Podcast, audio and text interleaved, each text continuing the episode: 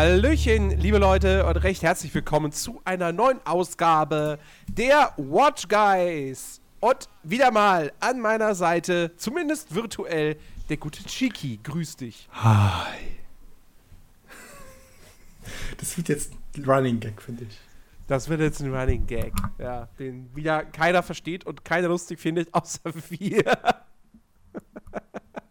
ja, aber, ey, es gibt ja auch Filmreihen, die mögen vielleicht nur wir und noch viele andere Millionen Menschen, aber auch nicht alle Menschen. Und es gibt manche Filmreihen, da ist es sogar so, äh, manche Leute mögen die und andere Leute stehen nur daneben, schütteln den Kopf und fragen sich, hä, was findest du daran geil? Ist doch alles scheiße. Und eine dieser Filmreihen, die so stark polarisiert, ist Fast and Furious. Und wir reden heute über den achten Teil, der kürzlich, nämlich äh, vergangene Woche, in den Kinos gestartet ist. Ähm, und das Interessante ist, wir können mal da direkt mit einer, mit einer News äh, einsteigen. Fast and Furious 8 hat einfach mal einen ganz großen Rekord geknackt. Ähm, dieser Film hat nämlich weltweit, wohlgemerkt, das erfolgreichste Startwochenende aller Zeiten gehabt, mit einem Einspielergebnis von, jetzt habe ich natürlich Box Office Moto zugemacht. Ja, das war sehr, sehr klug von mir. Äh, ich habe es noch offen. Äh, äh. Mit sage und schreibe 532, 481.640 Millionen US-Dollar. Also sozusagen fast über knapp etwas mehr als eine halbe Billion. Also. Nein, nicht eine halbe. Ja, ja, ja, doch, eine halbe. Ja, eine halbe, genau. Eine halbe Milliarde. Also Milliarde, wir sagen Milliarde, ja. Ähm, genau. Das Interessante ist allerdings, in den USA hat er nur knapp 100 Millionen eingespielt. Und der Großteil des Einspielergebnisses kommt aus China. Da sind es nämlich irgendwie über 190 Millionen Dollar äh. Also beziehungsweise aus dem asiatischen Bereich komplett. Ich glaub, da, oder gibt es eine extra Statistik? Ich habe sie nicht gesehen. Ich glaube, es ist, ich glaube, es ist ex, extra oder dezi also dezidiert äh, China. Ähm, weil natürlich, klar, Chinesen sind natürlich auch an diesem Film wieder mit beteiligt, weil die sind ja, die stecken ja bei jedem großen Hollywood-Film drin. Äh, und es gab auch wieder den einen asiatischen Darsteller, der eigentlich überhaupt keine Rolle gespielt hat, aber trotzdem relativ viel zu sagen hatte in diesem Film. Ach, warte mal, wer war das nochmal? Ich hab's gar. Naja, einer der beiden äh, Leute da am Rechner von, von so, Cypher, ja. von Charlize Theron. du meinst den ersten Hacker? Der ist der hat erstaunlich, also dafür, dass, der, dass diese Figur keinen Namen hat und eigentlich nur die Bewandtnis, irgendwelche Informationen an Charlize Theron weiterzugeben, hat er erstaunlich viel gesagt. Ja, ähm, ich habe ja am Anfang des Films gesehen, so habe ich ja gesagt, okay, der, der wurde, wurde, mit Chinesen produziert. Irgendwo gibt es einen Asiaten. 100 Pro. Ich würde sogar, fast, würd sogar fast behaupten, der hatte mehr Sätze als mit Diesel? Als Helen Mirren. Ah, okay, auch wiederum war. Und, und, die hat, und deren Charakter hat einen Namen und eine wirkliche Funktion für die Geschichte. Ja. Ja, ist halt. Aber sie, aber sie taucht da trotzdem nur fünf Minuten auf. Wobei, auf Wikipedia steht zumindest, dass äh, tatsächlich Helen Mirren, weil das ist sowas, wo man meckern könnte, ah, was nimmst du denn Helen Mirren? Für so eine Rolle hätte sie auch irgendeine andere nehmen, irgendeine andere nehmen können. Ähm, aber das gilt halt tatsächlich einfach nur als Cameo. Also sie ist ich habe auch, hab auch bei den Credits irgendwie drauf geachtet oder so. Sie steht nicht in den Credits drin. Also, das war nicht. Die, die haben von vornherein nicht so getan, als wäre das jetzt irgendwie, oh, wir haben Helen Mirren in einer größeren Rolle. Nee, es ist am Ende eigentlich nur ein Cameo-Auftritt. Ähm, ja, aber worum geht's in Fast and Furious 8? Oder wie er im Original heißt, The Fate of the Furious. Ja, ich. Jiggy. Möchtest du diese, komplizierte Handlung zusammenfassen. Darf ich meine Spielzeugautos dafür verwenden? das kann aber keiner sehen. Ja, aber für mich, nein. Ich mache nur Spaß. Nee, in The Fate of Furious. du bist gerade ziemlich weit vom Mikro entfernt, oder? Ja? Du bist gerade ziemlich weit vom Mikro entfernt, kann das sein? Ja, warte, ich drehe es wieder um. Ich wollte nicht mehr, dass das Kabel so dämlich liegt, aber okay. Äh, So, besser? Hallo, Besser. hallo, hallo. Ja, ja, äh, Leute, nicht wundern, ich musste mein Mikrofon, Kondensator, Mikrofon-Setup ein bisschen ändern, weil ich habe Angst, dass das Ding auf den Boden fällt und jetzt weiß, was mit dem alten Mikrofon passiert ist. nee, in The Fate of Furious oder F8. Ich frage mich jetzt wirklich, wenn, wenn die auf F12 langsam kommen, ob die dann irgendwann so einen Informatik-Gag machen, aber naja. Ähm, Kommen, Sie- kommen sie ja, ange angeblich wird es ja nur zehn Teile geben. oh, oh. Äh, nee, Und dann dauert es fünf Jahre und dann gibt es ein Reboot.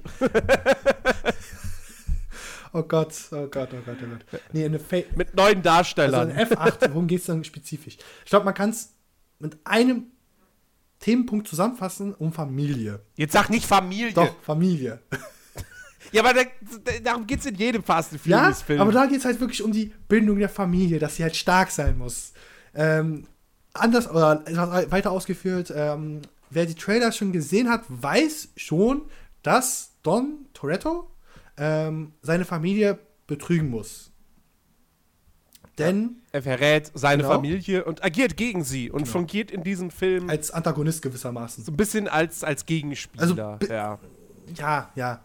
Ähm, und das ist eigentlich quasi der gesamte Plot des Films, kann man schon fast sagen, weil ähm, der, Ja, der also Film handelt halt einfach davon, wie er sie verrät, was er dann macht und wie es dann zum Schluss endet. Und äh, Ah, wie, wie, wie, wie, wie mag das wohl enden? Ey. Wird Dominic Toretto der neue Oberschurke? Da, da, da, da. Better Last of Us of Wir Twilight. wissen es Also, nicht.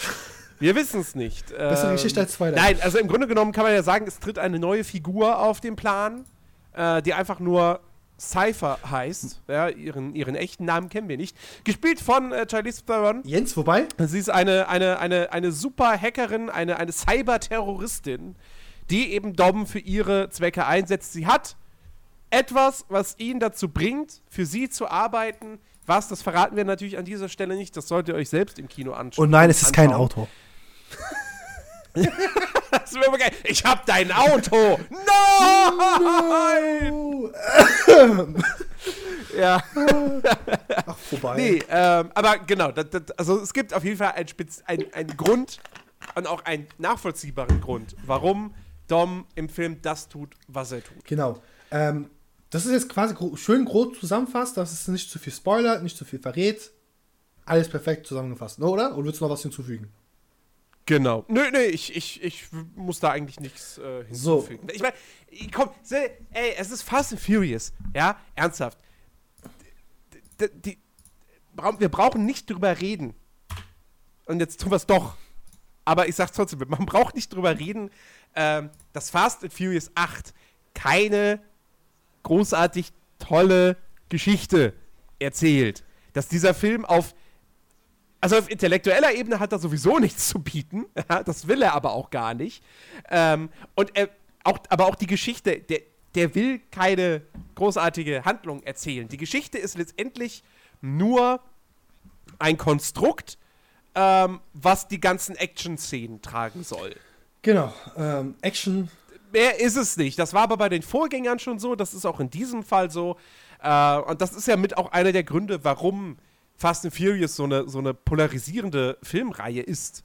Weil die definitiv ihre, ihre offensichtlichen Schwächen hat und das aber auch nicht großartig versteckt oder leugnet. Deswegen finde ich Fast and Furious ja immer so eigentlich noch. Äh, weißt du, Fast and Furious gucke ich mir gerne an, ja, und ich mag die Reihe und ich finde sie sympathisch, ähm, weil sie halt auch irgendwo wie gesagt, sie, sie, sie versteckt es nicht, sie vertuscht es nicht oder, oder, oder leugnet, dass sie eine schlechte Handlung erzählt, dass die Charaktere alle sehr flach sind, dass die Dialoge stellenweise echt Grütze sind.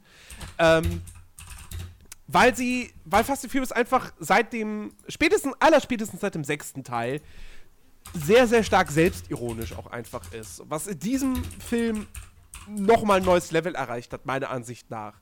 Also ich finde, der ganze Ironie- und Comedy-Faktor ist in Fast and Furious 8 höher denn je. Und das ist auf jeden Fall die richtige, der richtige Weg, meiner Ansicht nach. Ähm, dass die Leute, die jetzt damals Teil 1 cool fanden, dass für die, also und, und die, und, und wenn die jetzt irgendwie genauso was nochmal haben wollen wie Teil 1, dass die in diesem achten Film jetzt nicht bedient werden, das ist eigentlich klar und es sollte den Leuten auch klar sein, weil wenn die irgendwas nach Teil 4 gesehen haben, dann sind die, müssten die eigentlich schon komplett raus sein. Weil, also, eigentlich war schon Teil 2 nicht mehr so wie Teil 1. Der war zwar nicht so selbstironisch, aber da ging es halt auch nicht mehr so sehr um Tuning und illegale Straßenrennen. Das war nur so ein Randthema. Eigentlich war Teil 2 auch nur der Kampf gegen den Drogenbaron. Ähm, Kokainer! mit einer, mit einer der Gründe, warum Teil 2 damals einfach nicht so gut war. Ja. Ähm, ja. So viel, also ich würde jetzt. Oder möchtest du noch einen Satz zu der Reihe bzw. zu dem Film sagen? Bevor du es noch. Also, Zur Reihe im Allgemeinen? Nein. Ich, weil du, du gehst schon in Meinung äußern. Oder willst du. Ne? also, ich weiß nicht, man kann, man kann grundsätzlich zum Film natürlich noch sagen, ähm, dass ähm, äh, Jason Statham wieder mit dabei ist. Auf jeden. Kann man erwähnen. Soll, Und man äh, erwähnen? diesmal halt, diesmal zusammen mit äh, dem Team rund um, ja, jetzt eben nicht mehr Dom, aber halt äh, rund um äh. Rome, äh, äh, äh, Hobbs, Letty und Co. Agieren muss. Ja. Und gerade zwischen eben The Rock, beziehungsweise Dwayne Johnson und Jason Statham, gibt es das eine oder andere Wortgefecht, was nicht jedermanns Geschmack ist. Also die, die, die Sprüche, die, sie, die sie sich da um die Ohren klatschen, ähm, gefallen nicht jedem. Das kann man, glaube ich, so festhalten. Ähm, haben, mein Nerv hat es jetzt auch nicht wirklich getroffen, muss ich zugeben. Äh, meinst du diese, dieses, dieses äh, Anmachen gegenseitig? Dieses. Ja, ja, ja, ja. Also ich fand das ich war so, halt. Das mit der Bongos war gar nicht so schlecht. Ich fand das wirklich nicht so schlecht. Ja, nee, also wie gesagt, da sind wir halt bei dem Punkt, äh, gute Dialoge hat dieser Film nicht zu Nee, ich meine gar nicht, dass er gut geschrieben ist. Ich meine nur so, gut, wenn du diese Trommel kennst, weil also Hope und Wayne The Rock Johnson haben halt beide denselben Hintergrund, sie sind Hawaiianer. Und wenn man halt diese Trommel kennt und wie sie die Trommel spielen, kann man schon ruhig schmunzeln, weil es halt so, ein, ja, okay, es ist so ein ins, hawaiianischer Insider. Äh, ja, okay. Ähm, Nee, Wie schon gesagt, ich finde es halt, ich fast so nee, auf jeden Fall, ähm, ja, wir haben, wir haben noch eine weitere, wir haben noch eine weitere neu, neues Gesicht. Äh, Scott, Scott Eastwood ähm, verkörpert den, den, den neuen Partner von Mr. Nobody, Kurt Russell, der auch wieder mit dabei ist. Den hat man ja am siebten Teil Ja, wobei, schon gesehen. bei Kurt, man Ähm, muss sagen, Kurt Russell und sein, oder, beziehungsweise, wie, wie, nennen sie mal nur noch bei dem Filmnamen, Mr. Nobody und Mr. Little Nobody. Little Nobody. Ähm, Interessant ist aber, Little Nobody hat au- auf Wikipedia hat seine Rolle hat einen richtigen Namen. was? Herr damit, Herr damit, ich will den Link haben. E- Eric Reisner. Wird im, der wird im Film, glaube ich, kein einziges Mal Bist erwähnt. sicher? Ja, Stimmt. Stimmt. steht hier. Scott Eastwood as Eric Reisner slash Little Nobody. Warum haben sie denn im Nachhinein noch einen Titel doch gegeben? Vielleicht sieht man irgendwo im Film Namensschildchen oder so, was überhaupt keinen Sinn ergeben würde. Oder es ist das halt ja der alles. Wikipedia-Beitrag, Jens, du hast nicht vergessen, Wikipedia ist eine freie Plattform, wo man halt jederzeit Schwachsinn aufschreiben kann. Ja, gut, okay.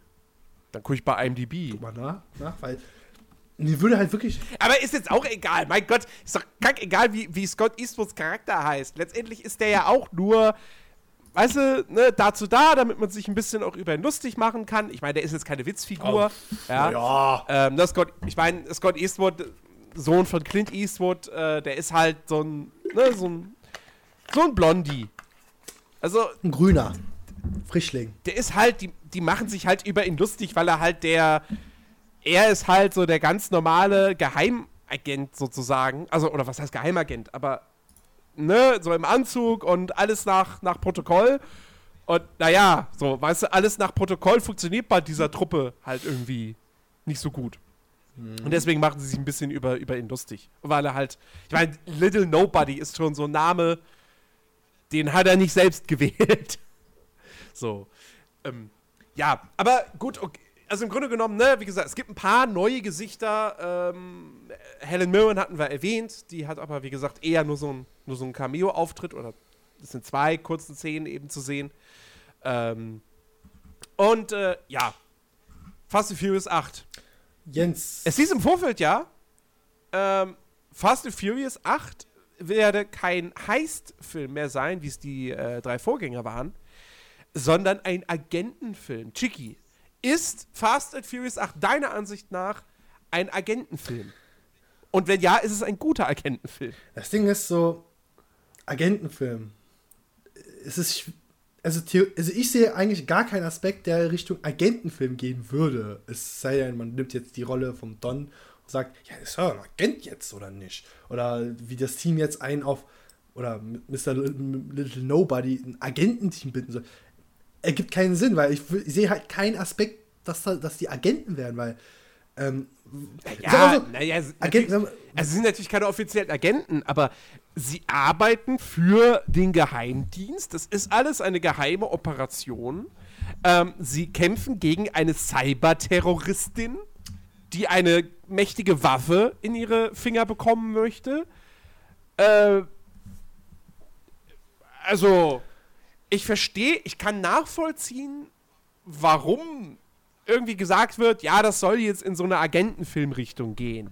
Und es ist ja definitiv kein Heist-Film mehr. Also dieses Heist-Element, wer das an, an, an, an fünf bis sieben äh, gemocht hat, das fehlt hier komplett.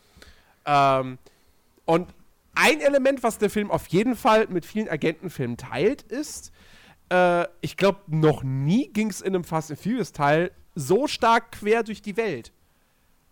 Weil die Teile waren ja eigentlich immer auf einen festen Schauplatz ähm, fokussiert. Wir können ja kurz die Settings durchgehen. Wir sagen nicht halt, wo, wo das gerade im Film tut. Oder? Äh, weil du hast einmal Kuba, genau. Du hast dann. Genau, Teil 5 war zum Beispiel Kuba. Du hast Europa, Deutschland. Achso, jetzt in, in, Teil 8, ja, okay. Ja, es, ich, ich, doch, ich würde es ja schon noch sehen. Der Film war auch nicht Kuba, das war Rio. Rio? Brasilien, Kuba, leicht zu verwechseln. Ja, ja, hm, Kokain ist everywhere. Äh. Ähm, Nein, aber, also, Rio, Europa, ich würde sagen, fast sogar sagen, Europa ist zweimal, weil ähm, der eine Ort weiß man ja nicht, wo der ist, aber ich vermute mal doch, dass es in Europa ist, weil Mr. Lo Mr. Nobody will halt sein belgisches Bier. Ich glaube, dass er halt direkt in Belgien ist, aber naja. das auch so. Ähm, wir haben dann Amerika, Nordamerika mit New York. Ja. Und also, halt. Es geht auf jeden Fall quer, quer durch die Welt. Und ich kann mich, wie gesagt, nicht dran erinnern. Also ich habe ja, ich hab ja jetzt vor dem achten Teil, wollte ich noch mal äh, die anderen äh, Filme schauen vorher. Ähm, und Teil 5 spielt eigentlich komplett in Rio. Teil 6 ist. Ich wüsste jetzt. Ja, ja. Also, ich merke gerade, wie das, dass mein Kurzzeitgedächtnis nicht so sonderlich gut ist, aber ich kann mich nicht daran erinnern, dass Fast and Furious 5, dass es da irgendwie mal außerhalb von, von Rio zur Sache geht. Nee, eigentlich nicht. Die sind nur in Rio, weil sie da äh, dem, dem, dem einen Drogenbaron sein Geld klauen wollen. Genau. So. Teil 6. Teil 6 da bin ich mir jetzt nicht so ganz sicher, weil den habe ich tatsächlich dann nämlich nur, da habe ich nur eine halbe Stunde geschafft. Den wollte ich nachts gucken, dann war ich müde und musste es ausmachen. Äh, aber der spielt doch eigentlich auch. Also der spielt in London. Ich weiß gar nicht, ob da diese. Wo ist denn dieses, lang, wo ist denn dieses, dieses lange äh, Flugzeug? Startbahn-Ding. Das, das, Ding, mir fällt es jetzt gerade auch nicht ein. Ich würde jetzt einfach mal kurz gucken. Hm. Okay, keine Ahnung. Ja, und bei, bei Teil 7 äh, da sind aber auch wieder verteilt. Die, die sind mal dort, mal dort. Ja, gut, okay. Aber es hat nicht so ganz. Ah, ich, ich weiß es nicht, egal. Also, ja, ist Fast and Furious 8 ein richtiger Agentenfilm? Wenn man jetzt sagt, okay, vergleichen wir mal Fast and Furious 8 mit James Bond oder Mission Impossible. Nein, das ist kein Agentenfilm. Ähm, aber es ist eben auch nicht mehr das, was die Vorgänger waren. Also er schlägt durchaus eine, eine andere Richtung ein. Also ohne aber die Fans der drei Vorgänger äh, von, äh, vom Kopf also zu stoßen. Also man kriegt immer noch das, was man, was man haben Kurze will. Info, äh, so wie ich es jetzt sehe, wird als einziges Produktionsland für den sechsten Teil die Vereinigten Staaten gezeigt. Das ist jetzt nicht gerade hilfreich. Ich glaube aber dennoch war hier äh, Kanarische Inseln, da jetzt. Oh, meine Fresse, da muss man halt wirklich den ganzen Text lesen. Ach du Scheiß. Kanarischen Inseln, London, äh, Vereinigte Staaten. Ja, okay. Gut, dann ging es da schon auch, auch da schon bla, bla, relativ. Bla, bla, bla, bla, bla, bla, äh, Spanien. Und Ja, ganz gut. zum Schluss gibt- sieht man halt noch kurz Tokio, aber ich glaube, das kann man nicht zählen. Nein, das kann man nicht zählen. Das ist ja letztendlich auch äh, Archivmaterial äh, gewesen. Nee, Alles gut. ähm, Ähm, äh, vergiss einfach das, was wir, was wir darüber, darüber gesagt haben. Ja. Okay, aber erstmal Butter bei die Fische, Fast and Furious 8. Hattest du Spaß? ja. Ich hatte Spaß. Ich, war, ich wurde auch unterhalten. Nur war es halt, ich weiß nicht, ich habe es ja auch gesagt, so, der Film ist ja für mich nicht super schlecht. Er ist aber auch nicht das Goldene vom Ei. Also, er ist so was, was weiß ich nicht, er ist so zufriedenstellend. Es ist, es ist so wie mit einer Schulnote, du bist glücklich, dass du das bekommen hast, doch mehr Arbeit willst du nicht investieren. also mehr Zeit. Also es ist eine 3. Ja, quasi. Ist ein befriedigend. Ja. Ja. Ja, Ich äh, wollte jetzt nicht mit einer Zahl sagen, deswegen. Ja, also, äh, naja gut, eine Wertung wirst du schon noch abgeben müssen hier in diesem Podcast. Ähm, also ich muss sagen, ich hatte, ich war, ich war ein bisschen skeptisch, so im Vorfeld, weil der Trailer irgendwie äh, sehr, sehr CGI überladen wirkte. Und gerade wo ich jetzt eben noch mal die, die, zumindest die ersten fünf Filme geguckt habe, beziehungsweise vier Filme, Tokyo Drift habe ich, hab ich ausgelassen, weil der nicht mehr so wirklich reinpasst und der mich auch ehrlich gesagt nicht interessiert. Ähm, Hahn. ja, aber den habe ich auch in fünf und, äh, und sechs und in vier ganz kurz. Ähm, nee, äh, auf jeden Fall, ich habe die, hab die halt geguckt und natürlich sind die auch jetzt nicht, also zu, sagen wir mal zumindest der fünfte Teil ist jetzt auch nicht komplett CGI befreit, aber da wurde immer noch, und das, und das habe ich eben immer an der Reihe gemocht, da wurde sehr, sehr viel immer noch von Hand gemacht. Mit echten Stunts, mit echten Autos, mit echten Explosionen. Ähm, und das ist in Teil 8 nicht mehr ganz so der Fall, wobei man allerdings argumentieren muss, dass was ganz klar mit CGI gemacht wurde, ist auch schwer anderweitig umzusetzen. Ähm, also, da sei natürlich konkret das Finale erwähnt, der Showdown, ähm, den man auch schon im Trailer sieht. Mehr sage ich jetzt dazu nicht, aber wer den Trailer gesehen hat, der wird sich denken können, was der Showdown ist, nämlich das spektakulärste im Trailer. Ähm, und äh, natürlich, also klar könnte man das rein theoretisch alles in echt machen, aber es wäre unfassbar teuer und unfassbar gefährlich. Ich sag mal so, ich habe ja gerade das äh, Box Office Mojo Seite offen und das Budget, Produktionsbudget war mein 250 Millionen US-Dollar. ja, es also- ist schon verdammt teuer, klar. Es war schon und das merkt man dem günstig. Film auch an. Also der ist sehr, sehr wertig gemacht. Und das ist auch jetzt nicht so, dass ich sagen würde, oh, das CGI war total kacke. Nein. Äh, das ist nicht negativ aufgefallen. Ähm, und wie gesagt, da wo es eingesetzt wurde, fand ich es auch okay. Man hätte halt höchstens überlegen können, macht man nicht vielleicht ein bisschen was anderes, was man dann mit Practical Effects umsetzen kann. Aber hey, mein Gott, okay. Wir müssen jetzt den Film, oder man soll einen Film nach dem bewerten, was er ist. Und nicht, was er rein theoretisch irgendwie sein Genau. könnte. Ja, da könnte ich uns auch sagen, hey, äh, warum ist Fast and Furious 8, warum hat es nicht noch ein äh, Exist Existenzialismus-Drama? Ich glaube, das Wort gibt's nicht. Aber egal, ich wollte irgendwas sagen, was Ja. Komplex Also, klingt. ähm, du hast ja schon das will der Film halt auch gar nicht kurz. sein, Darf so. ich mal einbringen? Ich habe es ja schon gesagt, so im Off-Gespräch äh, vor zwei Tagen oder gestern. Ich bin mir gerade nicht sicher. Ähm, der Film ist bei mir halt konnte nicht mit der richtigen Action überzeugen, weil ich halt davor, kurz bevor ich mit euch, äh, mit euch, getroffen, mit euch getroffen habe und den Film geguckt habe, ähm, eine Dokumentation über die alten Bruce Lee-Filme geschaut habe. Und ähm, Ja. da hat halt einer, ein Stuntman, ähm, etwas sehr Interessantes gesagt, denn ähm, er hat die alten Jack, äh, Bruce Lee-Filme verglichen mit den heutigen Actionfilmen. Und er hat gesagt, so, die heutigen Actionfilme wurden, werden so stark ge- gecuttet, ähm, eine Shaky Cam unter, eingepackt, dass man halt von der Action gar nicht so wirklich was sieht, sondern halt nur im Kopf denkt, dass man Action sieht. Also, In schlechten ja, Actionfilmen, ja. Und ich habe halt das Gefühl auch hier, ehrlich beim Fast, Fate of the Furious gehabt, also bei F8. Äh, Du hattest, widerspreche ich dir. ich, ne, ich sag, es gab halt wirklich Stellen, wo ich das so, okay, diese, zum Beispiel die eine Szene mit Statham und The Rock in Orange. Mhm.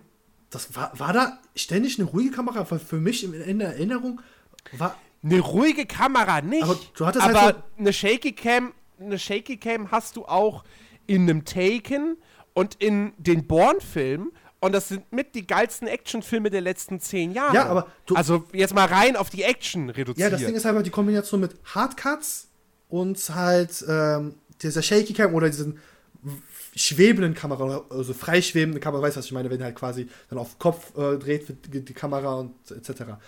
Ähm, an sich sieht es natürlich nicht schlecht aus, aber an sich, wenn man es halt mit den alten Bruce Lee-Filmen vergleicht, und das hatte ich halt in dem Moment halt immer wieder, so, das sieht nicht besonders ästhetisch aus.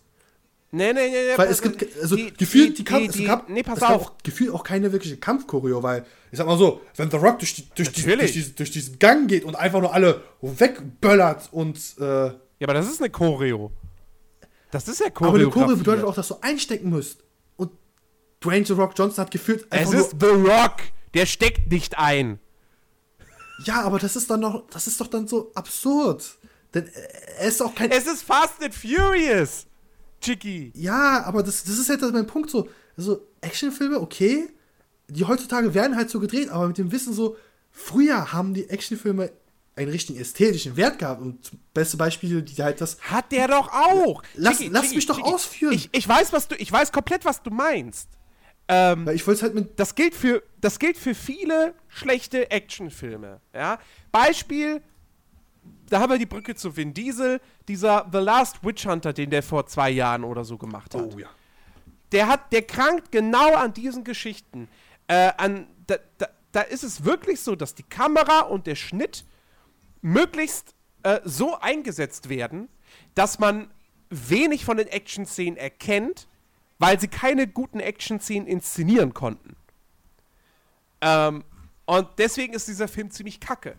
Fast and Furious 8 hat Shaky Cam, äh, keine Angst, nicht Shaky Cam in dem Ausmaß wie bei Born. Also, das ist ja eine Geschmackssache, ob man das mag oder nicht. Es gibt ja Leute, die mögen die Born-Filme nicht, weil sie mit dieser Shaky Cam nicht, nicht so ganz klarkommen. Ähm, Fast and Furious 8 hat ein bisschen Shaky Cam. Und natürlich wird da ordentlich geschnitten, weil das, aber nicht um irgendwas zu kaschieren. Weil die Kampfchoreos und so sind geil. Dieser, dieser Kampf von Jason Statham im Flugzeug, ich habe den abgefeiert. Ist für mich eine der besten Szenen dieses Films. Großartig, fantastisch. Da, Ähm, waren jetzt einfach so Momente, wo es halt ruhig war. Die Kamera ist ruhig Mittel gewesen. wer- diese Mittel werden eingesetzt, weil das Fast and Furious ist und weil die Zielgruppe von Fast and Furious keinen Bock hat auf äh, Szenen, wo wenig geschnitten wird und wo die Kamera die ganze Zeit ruhig ist. Das muss flott und äh, äh, ähm, ähm, ja, wie, mir fällt das passende Wort nicht ein. Aber es muss das Generation muss YouTube shaky ansprechen. und schnell und sein. Äh, Die wollen das so Jens, sehen. ja, also ich hab's ja, ähm, Chris hat mir ja mal ähm, auch mal seine Meinung gesagt. Diese, diese Methoden mit Hardcards und bla bla bla, das ist, ist halt genau für die Generation YouTube. Die Leute, die halt mit YouTube jetzt oft. Ja. Ja, und für wen ist das Fast and Furious Genau, gemacht? aber- das ist für den 15-Jährigen. Ja, also wie ich schon gesagt, aber ich finde halt aus meiner Sicht die ähm, diese, diese Methode halt, es hat einfach keinen ästhetischen, ästhetischen Wert. Also ganz ehrlich, stell dir mal vor, einfach Doch. The Rock hätte sich da durchkämpfen können und hätte aber dann halt richtig am Stück, ja, vergiss nicht, vergiss nicht, sobald er die Leute ge- gehittet hat, gab es einen Hardcut. Also kurz bevor er sie getroffen hätte, gab es einen Hardcut. Dann, Ja, dann ja, gab es einen kurzen Kameraschwenker oder eine andere Kamerasicht und dann hast du erst gesehen, was passiert ist. Aber stell dir vor, Ich bin ein aller, absoluter. ich aller bin ein Raid-mäßig, dass er da absoluter- ruhig durchoxiert, also wie ein richtiger Ochse. Der Band ist halt wie ein Ochse gebaut, das muss man halt sagen.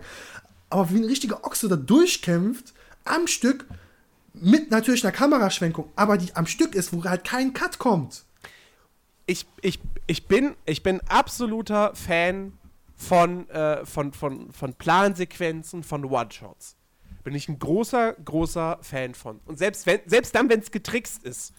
Also wenn, wenn, wenn Schnitte gemacht werden, die man nicht sieht, finde ich es immer noch geil. Ne? Stichwort hier der Anfang von Live. Wir wissen bis heute nicht, ob es da einen Schnitt gab oder nicht. Aber selbst wenn es irgendwo einen gab, du hast ihn nicht gesehen und deswegen war es geil.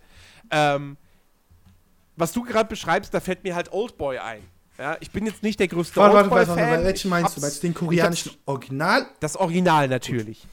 Äh, ich habe es schwer gehabt mit diesem Film, aber diese Szene, wo du quasi aus der, von der Seite siehst, wie er sich da Mm. äh, durchprügelt und metzelt Muy bueno. durch diesen Gang, ist großartig. Und die ist ja auch, das ist ja ei, an einem Stück gedreht, da ist ja kein Schnitt. Und natürlich ist das fantastisch. Ja, und klar, wenn Fast and Furious 8 sowas gehabt hätte, hätte das den Film nochmal auf eine, auf eine neue Stufe gebracht. Oder auf eine höhere Stufe.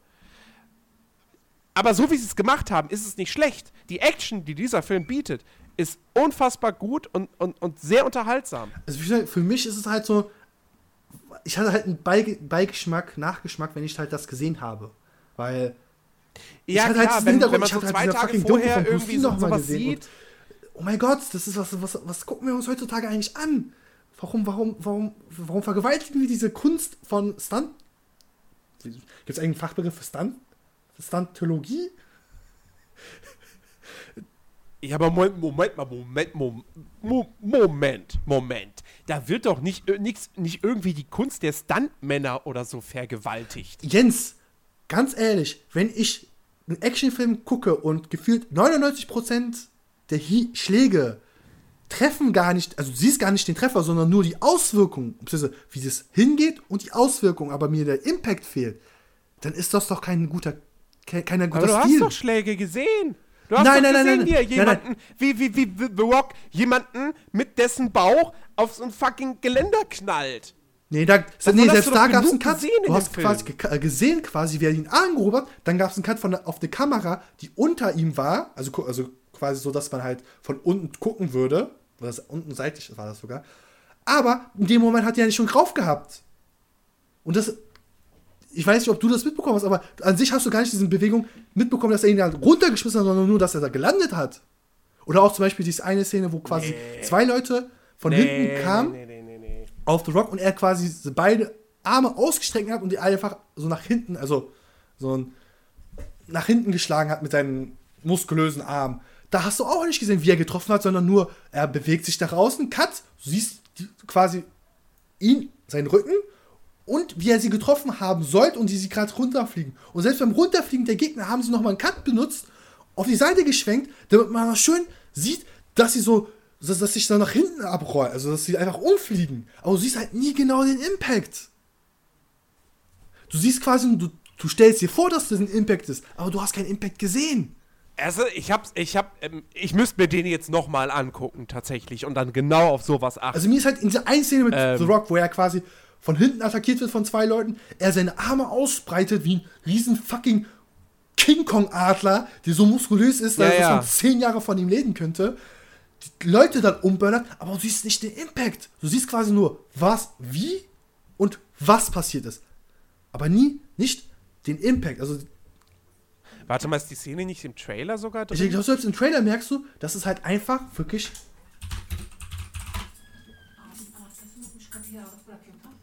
ähm, dass er halt die Leute erwischt, also dass die Leute auf ihn zurennen und halt erwischt.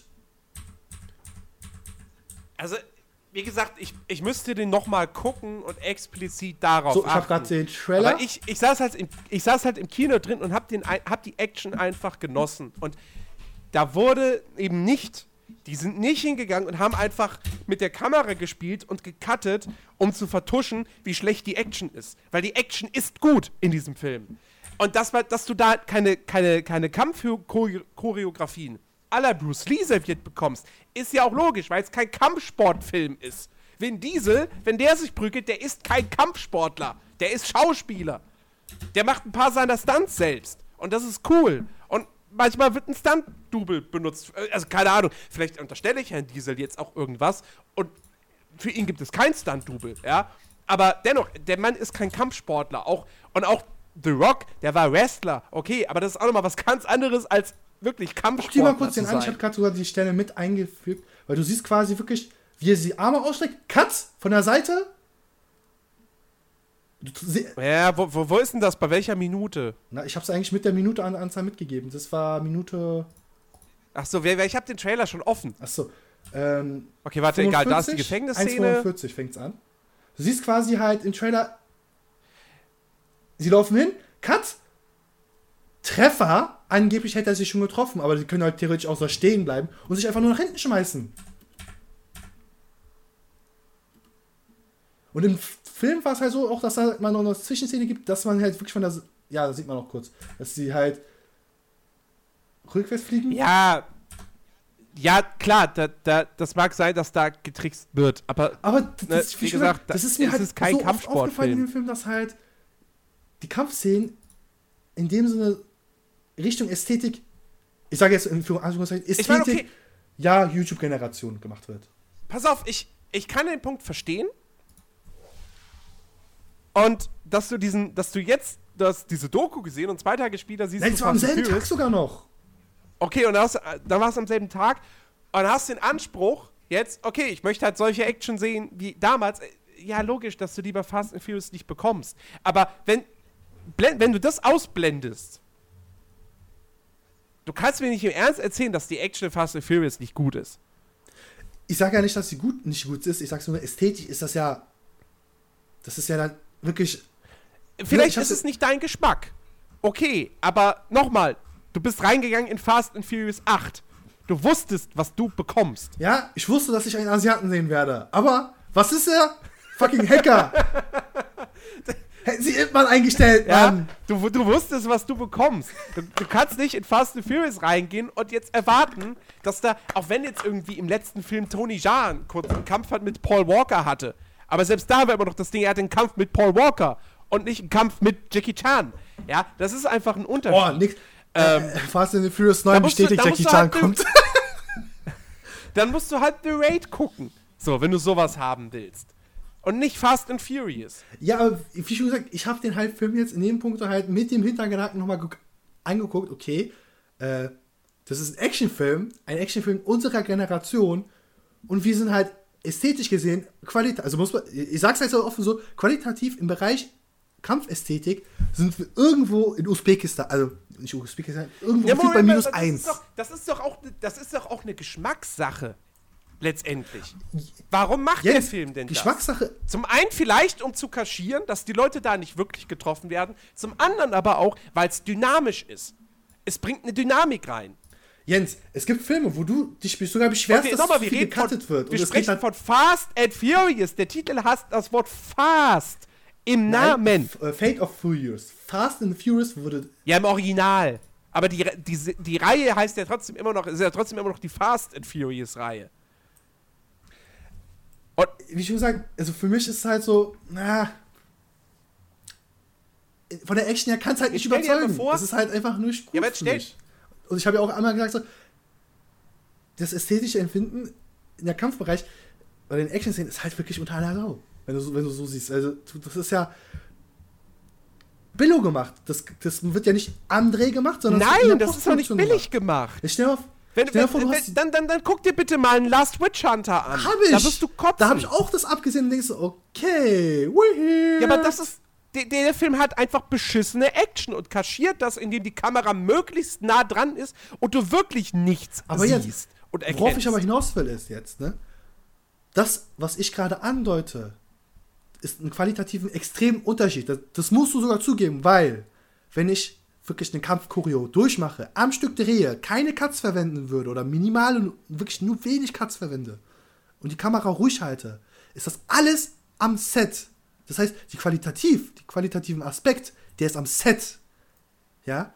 Und wenn du aber sowas wie äh, Fate of Furious habe, dann ist die Qualität im Studio, im Nachbearbeitung.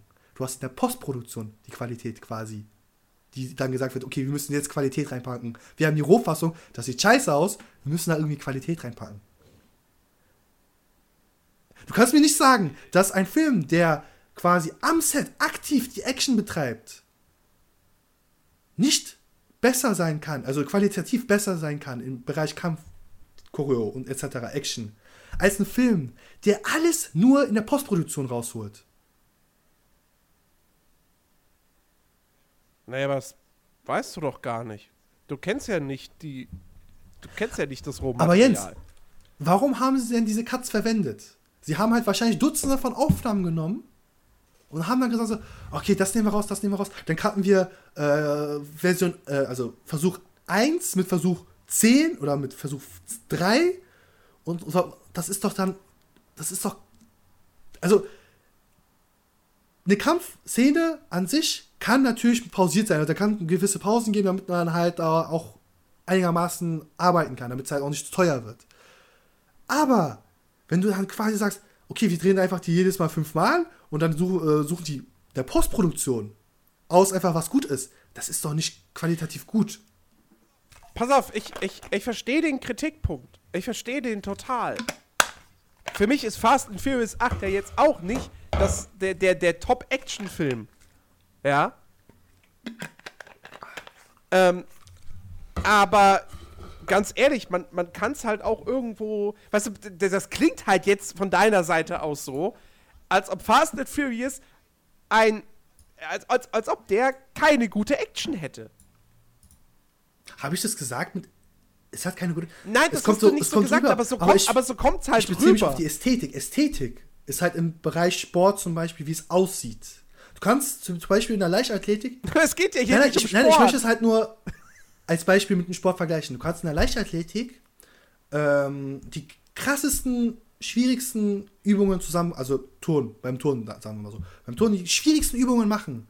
Wenn du aber es nicht gut aussehen lässt, denkt sich der Jury, ja, du hast jetzt ja die schwierigsten Sachen rausgesucht, aber es sieht scheiße aus. Kriegst dafür keine maximale Punktzahl. Ja, aber es sieht doch nicht scheiße aus. Also ich finde nicht, dass die Action The Fast and Furious 8 scheiße Worauf ich aber hinaus will, wenn du aber im Turn einfache Übungen nimmst, die aber dann so zusammenpackst, dass es gut aussieht, kommt es in der Bewertung viel besser an. Ja, ja, schon Weil klar. sie halt sagen, okay, ich gehe nicht auf diese, auf diese, diese, diese ähm, Schwierigkeit, sondern ich setze meinen Fokus auf Ästhetik. Und bei Fast and Furious ist genau das mein Punkt. Er hat Action-Szenen, ja.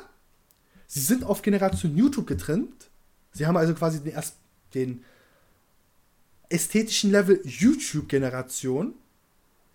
Aber wenn man es halt mit Klassikern, Action-Klassikern oder auch anderen Actionfilmen, die heutzutage rauskommen, die unter aller, allen Radaren laufen, weil sie halt keine AAA-Produktion, weil sie keine Superstars haben, ja, was heißt denn unter allem Radar? Du kannst einfach nur sagen, uh, The Raid. Ja, The Raid, genau. Natürlich ist Fast and Furious kein The Raid. So. Das will es aber auch gar nicht sein. So, und, und denk, denk, denk dran, ja, die, Kampf, die Kampfszenen können sowieso nicht so geil sein, wie sie theoretisch sein könnten, weil der Film immer noch äh, äh, Jugendliche auch ansprechen möchte. Das, das Problem hast du immer bei Actionfilmen. Wenn du, wenn du den besten Actionfilm überhaupt machen möchtest, ja, dann muss der letztendlich R-rated sein und ab 18 in Deutschland. Weil du kannst noch so eine geile Kampfchoreo haben, ja, wenn die Charaktere dabei dann am Ende kein Blut spucken oder so, dann ist das, hat halt nicht den Impact. Automatisch nicht. So.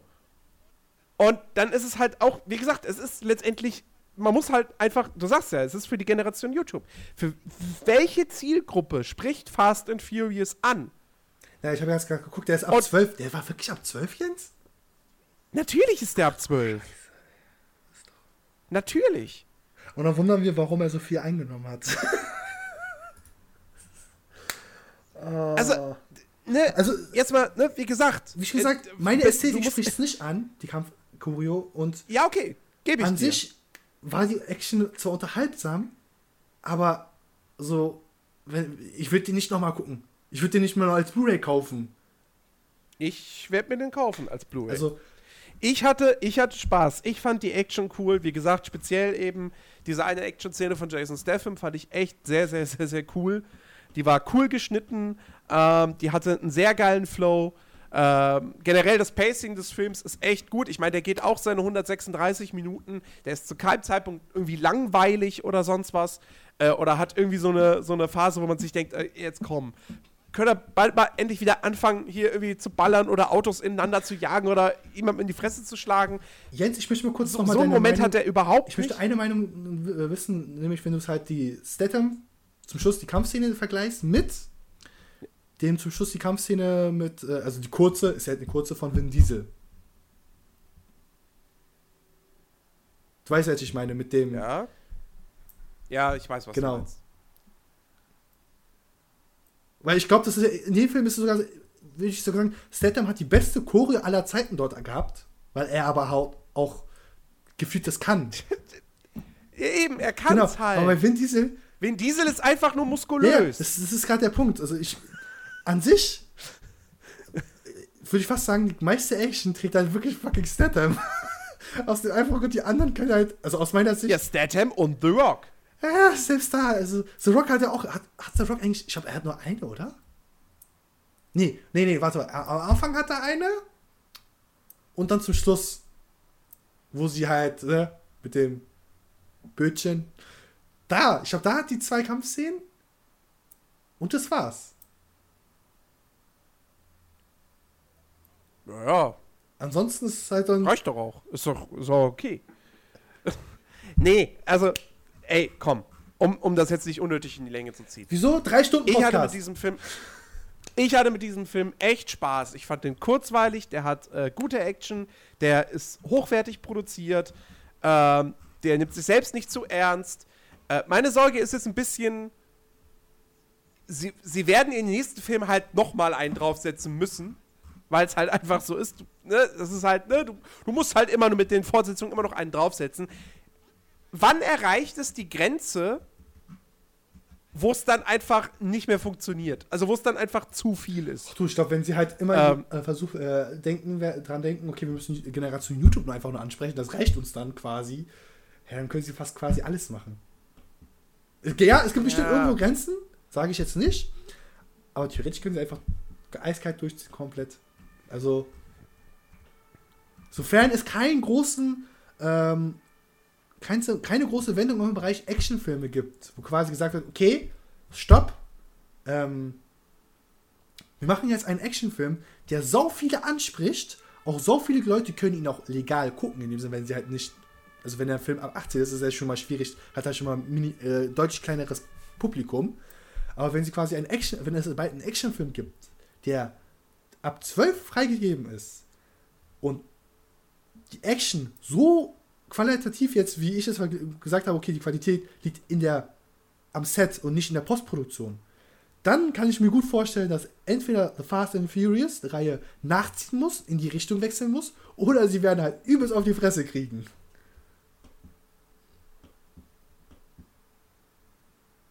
Punkt. Okay. Äh, von mir kriegt er eine 6 von 10. Ich fand den schwächer als die drei Teile zuvor. Ähm, auch unter anderem eben, weil dann doch mehr CGI diesmal als äh, in den Vorgängern. Ähm, aber unterhaltsam, spaßig. Ich werde mir den auf Blu-ray holen und äh, werde dann nochmal Teil 6 bis, bis 8 quasi gucken. Ähm, und ja, kann man auf jeden Fall machen. Wer, wer Fast and Furious Fan ist, hat den wahrscheinlich eh schon gesehen. Äh, alle anderen, die, die Leute, die jetzt mit der Reihe nichts anfangen können, ja, bitte geht nicht da rein. Spart euch das Geld, ist nichts für euch. Ja. Das Ähm, ist ja- Schaut in den ersten oder in die ersten äh, fünf Filme, bis auf Tokyo Drift, die könnt ihr ruhig rauslassen. Schaut euch mal kurz rein oder schaut einen von denen einfach random ein. Ich glaube, das ist gar nicht so wichtig für die Story, oder? Das gibt ja keine durchgehende Story. ja, die, die, das ist egal, aber wie, wie gesagt, das, also man muss, wenn einem Teil 5 bis 7 nicht gefallen haben, dann wird einem Teil 8 auch nicht gefallen. Das kann man definitiv sagen. Ähm, du hast eine Wertung gegeben, 6 von 10, ne? Dafür, dass Ja. du ihn doch jetzt nicht so sehr abhatest, aber auch nicht so so besonders lobst, ne? Ja, du, es ist halt Fast Okay, ja, ich wollte es nur zusammenfassen. Weil ich, Also, ich würde dann halt, also theoretisch müsste ich, wenn, weil ich ja gerade der Böse war und halt die ganze Zeit schlecht geredet habe, 2 von 10 geben. Wäre die Konsequenz. Will ich aber nicht, weil es halt auch nicht meine Wertung entspricht. Ich, also, ich war zufrieden mit dem Film, es hat mich unterhalten. Die 11,50 Euro, glaube ich, die ich gezahlt habe, glaube ich, für den Kinobesuch, ähm, waren jetzt auch nicht komplett verschwendet. Ich wurde unterhalten schon auf gewisser Weise. Es gab auch sehr viele lustige Einlagen, was halt per se immer gut ist, wenn halt ein Film nicht nur streng ernst ist, oder beziehungsweise wenn ich gerade nicht in der Laune bin, richtig strengen Film zu schauen. Deswegen würde ich halt sagen 5 von 10. Hot Wings, wohlgemerkt. Okay. Okay, ja, dann äh, kommen, wir zu einem, kommen wir zu einem Film, der leider nicht so erfolgreich gelaufen ist wie Fast and Furious 8. Er ist sogar ziemlich gefloppt. Ähm, Ghost in the Shell, Oh. die Realverfilmung von äh, Rupert Sanders, der zuvor, glaube ich, tatsächlich nur den ersten äh, Snow White and the Huntsman gemacht hat. Darf ich vorher noch Infos droppen? Weil du wirst halt ja jetzt etwas länger reden. Weil du hast den Film geschaut, ich habe mir den nicht anschauen können, weil der nur in 3D gab. Why? Entschuldigung. Äh, kann, ich, kann ich dir sagen, warum? Ja? Weil der auch in 3D gedreht wurde. Nur in 3 Wollen die mich verarschen? Naja, äh, Steht hier, der, der ist in äh, stereo, stereoskopischen 3D. Oh Gott, äh, gut, dass ich den nicht angeguckt habe. nee, nee, äh, liebe Leute, zur Info, ich kann momentan nicht so gut mit 3D-Filme gucken, als aber auch gewisse Spiele mit gewissen Perspektiven vertrage ich nicht so gut. Da wird mir halt einfach, mein, mein Hirn explodiert einfach dann, weil dann denkt er sich so, Eskalation, töten, töten, tötet ihn schnell. Ja, äh. Nee, jedenfalls, ich sehe ja gerade hier Ghost in the Shell 2017. Ähm, wie, rate mal, wie viele eingenommen hat. Ja, Brauche ich nicht raten. Ich habe das bereits recherchiert. Verdammt. Mist. Verdammte Scheiße. Nee, der hat wirklich, der hat 110 Millionen gekostet und er hat jetzt, und ich meine, der läuft jetzt schon seit Ende März. Äh, er hat nur 152 Millionen weltweit eingespielt. Äh, das ist ein Flop. Das ist ein Vollflop, Also- weil es kommt ja immer noch das Marketingbudget obendrauf. Und die haben nicht wenig Marketing für den Film gemacht, glaube ich. Äh, also, sch ist schade. Äh, womit ich eigentlich schon meine Wertung so ein bisschen vorwegnehme. Oder ja, mein warte, Fazit. bevor du, warte, darf, da, interviewe ich dich jetzt einfach mal, weil sonst, äh, Ja. so, Ghost in the Shell. Interviewen Sie mich. Äh, hallo, hallo, Herr, Ja, Herr schönen guten Tag, dass Sie wieder einschalten bei Chicken Airlines. Äh, nein, oh, fuck, fuck, fuck, fuck, fuck. Werde ich gleich auch rausgeschmissen? Nein, in die Luft gejagt. Nein, ähm, Ghost in the Shell ist ja eine Anime- Anime-Adaption. Sie haben den Anime geschaut oder nicht? Kennen Sie die Vorlage gewissermaßen? Ich kenne ich kenn weder den Manga noch den Anime tatsächlich. Ich weiß, das ist eine, eine also zumindest der Anime ist eine große Bildungslücke. Ich äh, werde die auch noch äh, irgendwann schließen, weil der Anime ja doch noch mal äh, der, die Realverfilmung ist ja wohl ist ja keine hundertprozentige Adaption des Animes, ähm, sondern vermischt da durchaus auch so ein paar Sachen.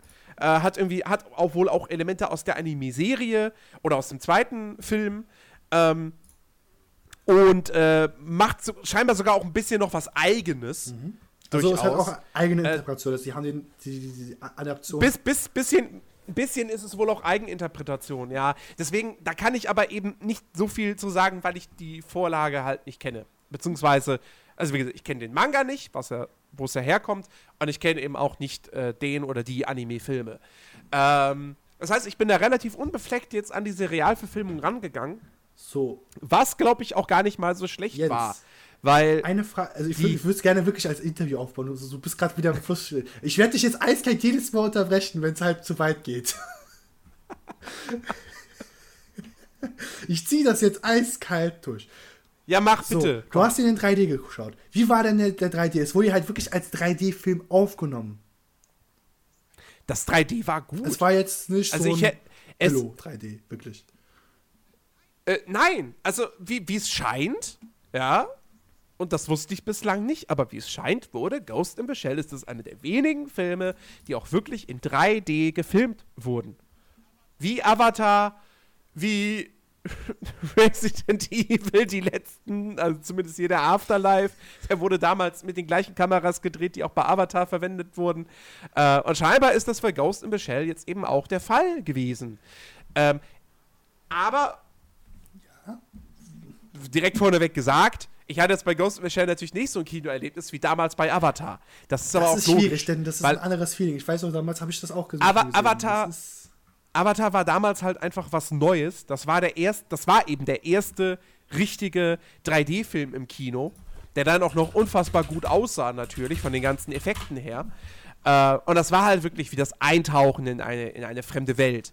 Ähm, und das war jetzt bei Ghost in the Shell nicht so. Also ganz ehrlich, ich hätte den auch, der hätte auch in 2D laufen können. So. Ähm, Wobei, wenn sie halt schon die Aber ich- Technologie benutzt haben, müssen sie es wahrscheinlich ausreizen, weil ich glaube, ich weiß nicht, kann man dieses Format, dieser, dieser, weiß ich, Stereo, Stereokope, Stereokos, was war das? Stereoskopisches 3D. Ich weiß nicht, ob man das wieder auf 2D einfach so um, ummünzen kann, so schnell und äh, qualitativ los. Also ohne Quali Qualitätsverlust. Nee, nur ich habe Avatar auf, ich habe Avatar schon mehrmals auf Blu-ray geguckt. Ja, das ist Natürlich ein geht Ding. das. Du hast den Blu-ray-Release hast du ja dann auch genügend Zeit, dass du halt das sagst, okay, da kann man halt noch anpassen. Aber das ist das Ding, wenn das Anpassen doch schwieriger ist, dann nimmst du ja ein bisschen Zeit auf, weil ähm, ich kann mir gut vorstellen, dass das dann doch ein bisschen nicht gut aussieht, wenn man es halt schnell machen würde. Da würdest du auch zustimmen, weil es halt in 3D aufgenommen wird und du dann quasi das ein, die, diese eine Bildrolle jetzt, nämlich das Meta- als Metapher, einfach rausnimmst. Ich weiß da nicht, ob da doch ein bisschen mehr qualitativ, also Qualitätsverlust passieren kann. Aber ich, ich bin kein Fachexperte. Es könnte natürlich auch sein, dass einfach nur äh, Strateg F ist und dann ist es schon fertig. Nee, also wie gesagt, ähm, 3D-Effekt hätte jetzt nicht zwingend sein müssen. Ähm, aber war, war okay. So, aber äh, ganz ehrlich, ich habe auch schon, ich habe, also ich habe das Glück gehabt, nie einen Film, doch, doch, doch, klar, doch einen 3D-Film hatte ich im Kino, wo ich mir gedacht habe, scheiße, warum siehst du den gerade in 3D? Das war Terminator Genesis. Weil da saßen wir, das war, das war auf der Deutschland-Premiere. Oder war es sogar die Europapremiere? Ich weiß nicht. Auf jeden Fall in Berlin, hier im IMAX. Und wenn du da halt deinen Kopf zur Seite geneigt hast, dann wurde, da, da hattest du kein scharfes Bild mehr, automatisch. Du musstest den Kopf gerade halten. Sonst war das Bild nicht scharf. So. Ähm, und das war halt scheiße. Aber ansonsten habe ich nie irgendwie einen 3D-Film im Kino gesehen, wo ich da saß und dachte, Alter, das 3D ist gerade so furchtbar, dass es mir den kompletten Film vermiest. Ja, hier irgendwie so die, diese berühmten frühen Fälle wie der erste Alice im Wunderland von Tim Burton, den habe ich damals in 2D gesehen, Gott sei Dank.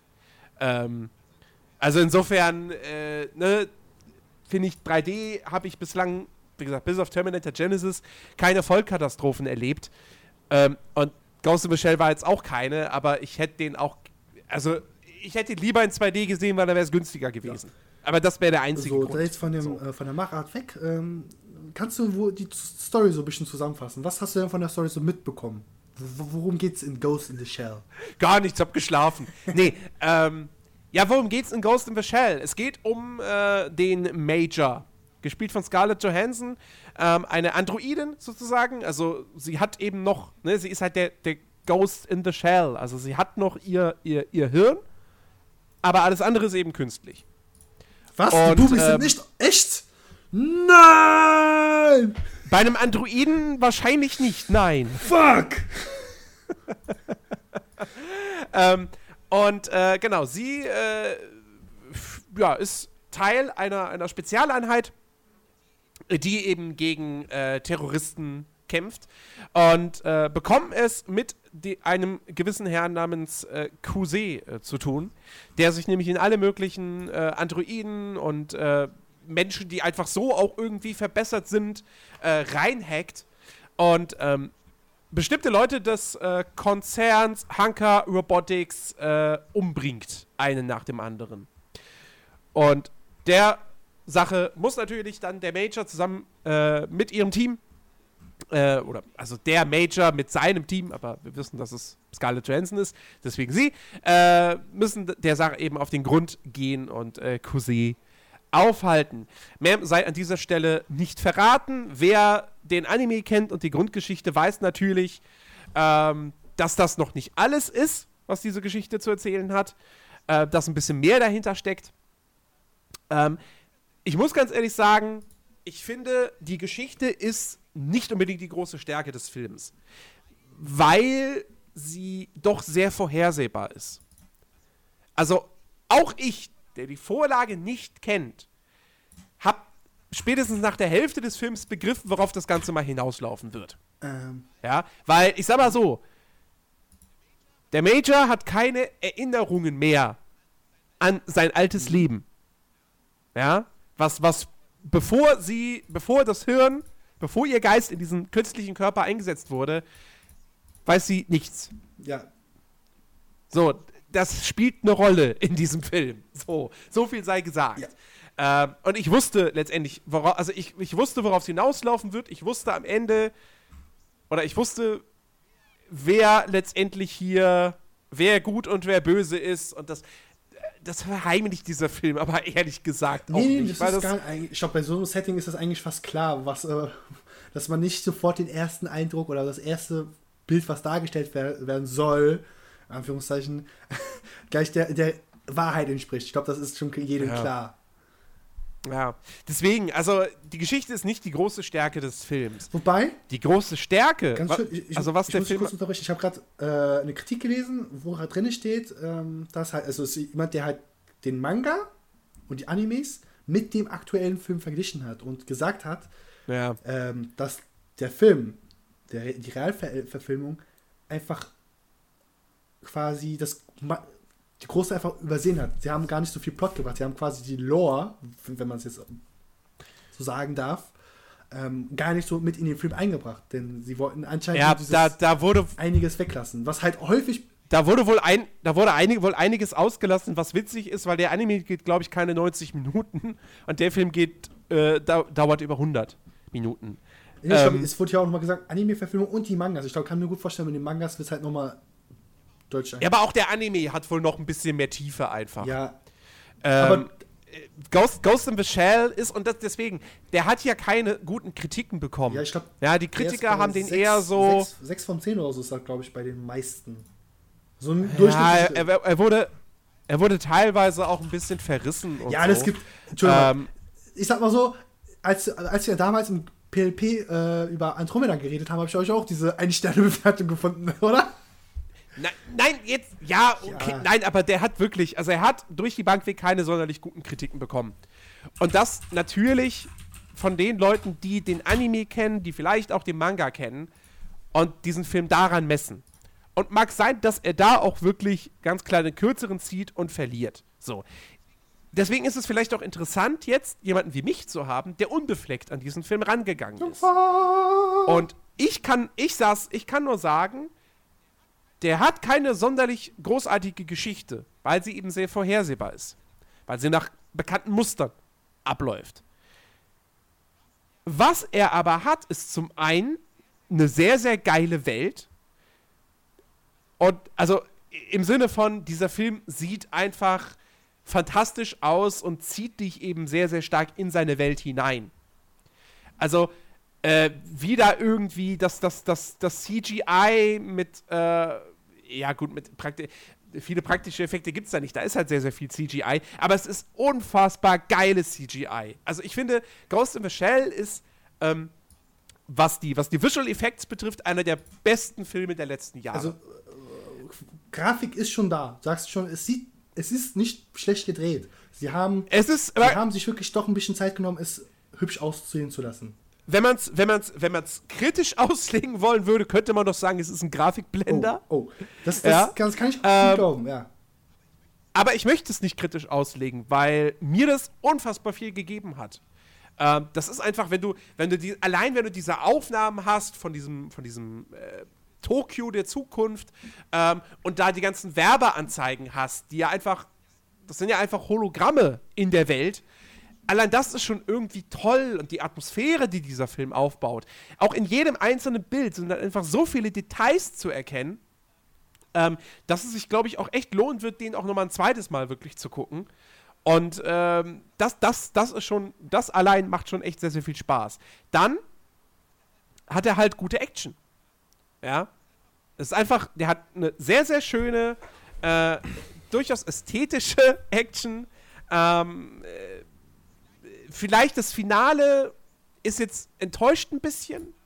Ähm, das ist vielleicht auch der Part, der dann tatsächlich von den, von den Effekten her vielleicht jetzt nicht ganz so gut ist, wo man dann doch merkt, dass der Film in Anführungsstrichen nur 110 Millionen Dollar gekostet hat und nicht 200. Ja.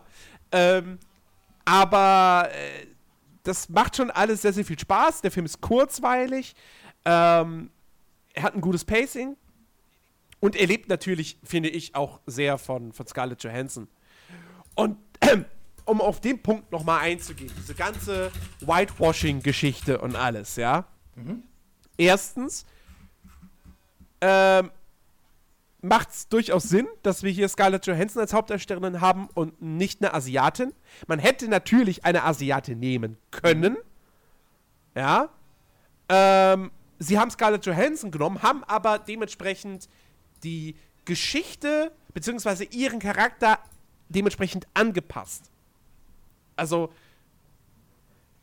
kann ich jetzt nicht viel weiter ins Detail Jens, warte, gehen, warte. weil das wäre Spoiler-Territorium. Aber warte, warte. das passt Geht's schon. darauf hin, dass quasi ihre Background-Geschichte einfach angepasst wurde, dass halt das zum Aussehen passt. Ja. Das ist Also- Whitewashing. Du kannst nicht sagen, das ist nicht Whitewashing. Ne, doch, doch, ja klar, das ist, das, das mag. Ich benutze diesen Begriff eigentlich nicht, aber das mag Whitewashing sein, ja. Aber es ist jetzt, es ist, sie sind halt nicht hingegangen und haben einfach gesagt, das ist eine Japanerin, aber die wird jetzt gespielt von Scarlett Johansson, ja. die nicht japanisch ja, aussieht. So, das haben sie nicht gemacht. Sie haben nicht einfach, sag, so, warte, warte, warte, ich sondern sag sie mal so, haben dann doch dir noch ein recht, bisschen äh, überlegt, okay, Ganz kurz, ganz kurz, ich, ich, ich gebe dir recht, sie können es machen, wenn sie es gut einbetten in die Geschichte, wenn sie halt sagen, okay, ähm, wir geben ihr eine andere Background-Geschichte, die ist auch sinnvoll, warum jetzt eine Europäerin oder amerikanisch aussehende Dame in Neo-Tokio, glaube ich, hieß sogar die Stadt dann, äh, ist. Das ge- gebe ich dann zu, zu recht, okay, kann man machen. Das Ding, was aber halt das Problem ist, Jens, dieses Whitewashing ist nicht seit kurzem da. Das ist schon seit Ewigkeiten in Hollywood. Okay, okay. halt- aber jetzt mal ganz ehrlich, jetzt mal ganz ehrlich. Nenn mir eine asiatisch aussehende Darstellerin, die den Namen und das Talent hat, die du hier hättest nehmen können. Aber Jens, Nenn mir Jens- eine. Lucy Liu ist die einzige, die mir Jens, einfällt. Das ist ja das Problem. Ich möchte dir Spontan. kurz etwas vorlegen, weil das war auch in der Jackie Chan, äh, äh, Jackie Chan sagt, Bruce Lee Dokumentation da, weil, denn dieser Herr hatte, glaube ich, am Anfang seiner Karriere, Karriere versucht, in Hollywood durchzustarten. Ging nicht. Denn in Hollywood damals, Was, was wäre Bruce Genau, Lee? Bruce Lee. Damals, Ja, okay. ohne Scheiß, damals wie heute wird das zum Teil noch gemacht. Das ist halt quasi unverändert, diese Ethik dort. Gesagt, da versucht, also ist halt wirklich so. Kannst auch alte Western gucken, alte Filme aus den 60ern, 70ern, 80ern. Egal was für eine Rolle ist, ob es ein Asiate eigentlich sein soll, ein Engländer äh, oder was weiß ich was, man nimmt immer einen fucking Weißen damals. Man hat immer einen Weißen genommen. Man hat es nie in die Haus gebracht. Bruce Lee hat nur in Amerika erfolgreich, also also in Hollywood durchgestartet, weil er Filme in China produziert hat, also beziehungsweise in Asien produziert hat, diese dann zum Teil mit Finanziers oder mit Eigenkapital dann in den Westen gebracht hat, die dort durch die Decke ga- gegangen sind und dann die Leute ihn endlich gesehen haben, gesagt haben, Alter, der Typ kann was. Wir müssen gar Das mag Was? ja Das ist sein. ja das Ding. Und, die, und das ist halt noch immer so, dass in Amerika prinzipiell die Rollen so geschrieben werden, dass das immer eine weiße Frau sein muss. Es gibt auch einige Ausnahmen, wo es dann gesagt wird, es muss eine schwarze Frau sein. Das hat aber dann einen Themenbezug. Ähm, aber das wird halt so gemacht. Und wenn man halt den Film Lala ne, ne, zum Beispiel nochmal als grobe Darstellung nimmt. Emma Stone ist dort eine Schauspielerin, die ihre eigenen Rollen schreiben muss oder soll, damit sie Erfolg haben soll. Haben will. Entschuldigung. Soll, sondern haben will. Und das ist das Problem in einem Hollywood. Hollywood schaut einfach nur, so wer ist denn erfolgreich? Oder was ist denn gerade quasi das Nonplusultra im Aussehen? Ja, aber was würdest, was würdest du denn jetzt machen? Du hast so einen Film wie Ghost in the Shell, wo ordentlich Geld dahinter steckt. Du, du investierst als Produzent, du investierst da doch relativ viel Kohle rein. So, du hast die Hauptfigur dieses Films und du besetzt sie mit Lee Pyongyang aus Peking, die kein Schwein kennt. Mag sein, dass die Schauspielern kann, aber sie kennt kein Schwein. Und der Film floppt ja jetzt schon, obwohl er Scarlett Johansson in der Hauptrolle Jetzt, hat. das ist das Problem. Sie haben versucht, mit einem Schauspieler den Film zu retten. Einen Film, der halt eigentlich an sich eine stetig wachsende Community haben hat. Ne? Weil es ist ein Anime, es werden halt immer Leute ins Alter kommen, die halt sowas cool finden, so einen Animationsfilm, und sich den dann anschauen. Sie können aber da auch hingehen und sagen, wir nehmen einfach eine Unbekannte, die deutlich günstiger ist als fucking Star Scarlett jo äh, Johnson, ja. Ich habe hier zum Beispiel in die Produktion noch nachgeguckt. Es war mal in der Re die Rede von Margaret Robbie. Ja, sie war mal auch gedacht als die Rolle, Hauptrolle. Ja, sie hat es aber nicht annehmen können, weil sie halt dann Suicide Squad hatte. Oder halt der Film noch gedreht werden musste. Ne? Sollte ja, war ja schon Ewigkeiten in Produktion. Ich sehe es gerade halt noch auf dem Screen Ja, ja. an sich kannst du theoretisch einen Film, der quasi eine Adaption ist, eine Realverfilmung, da kann, kannst du zum größten Teil auf die scheiß Charaktere scheißen.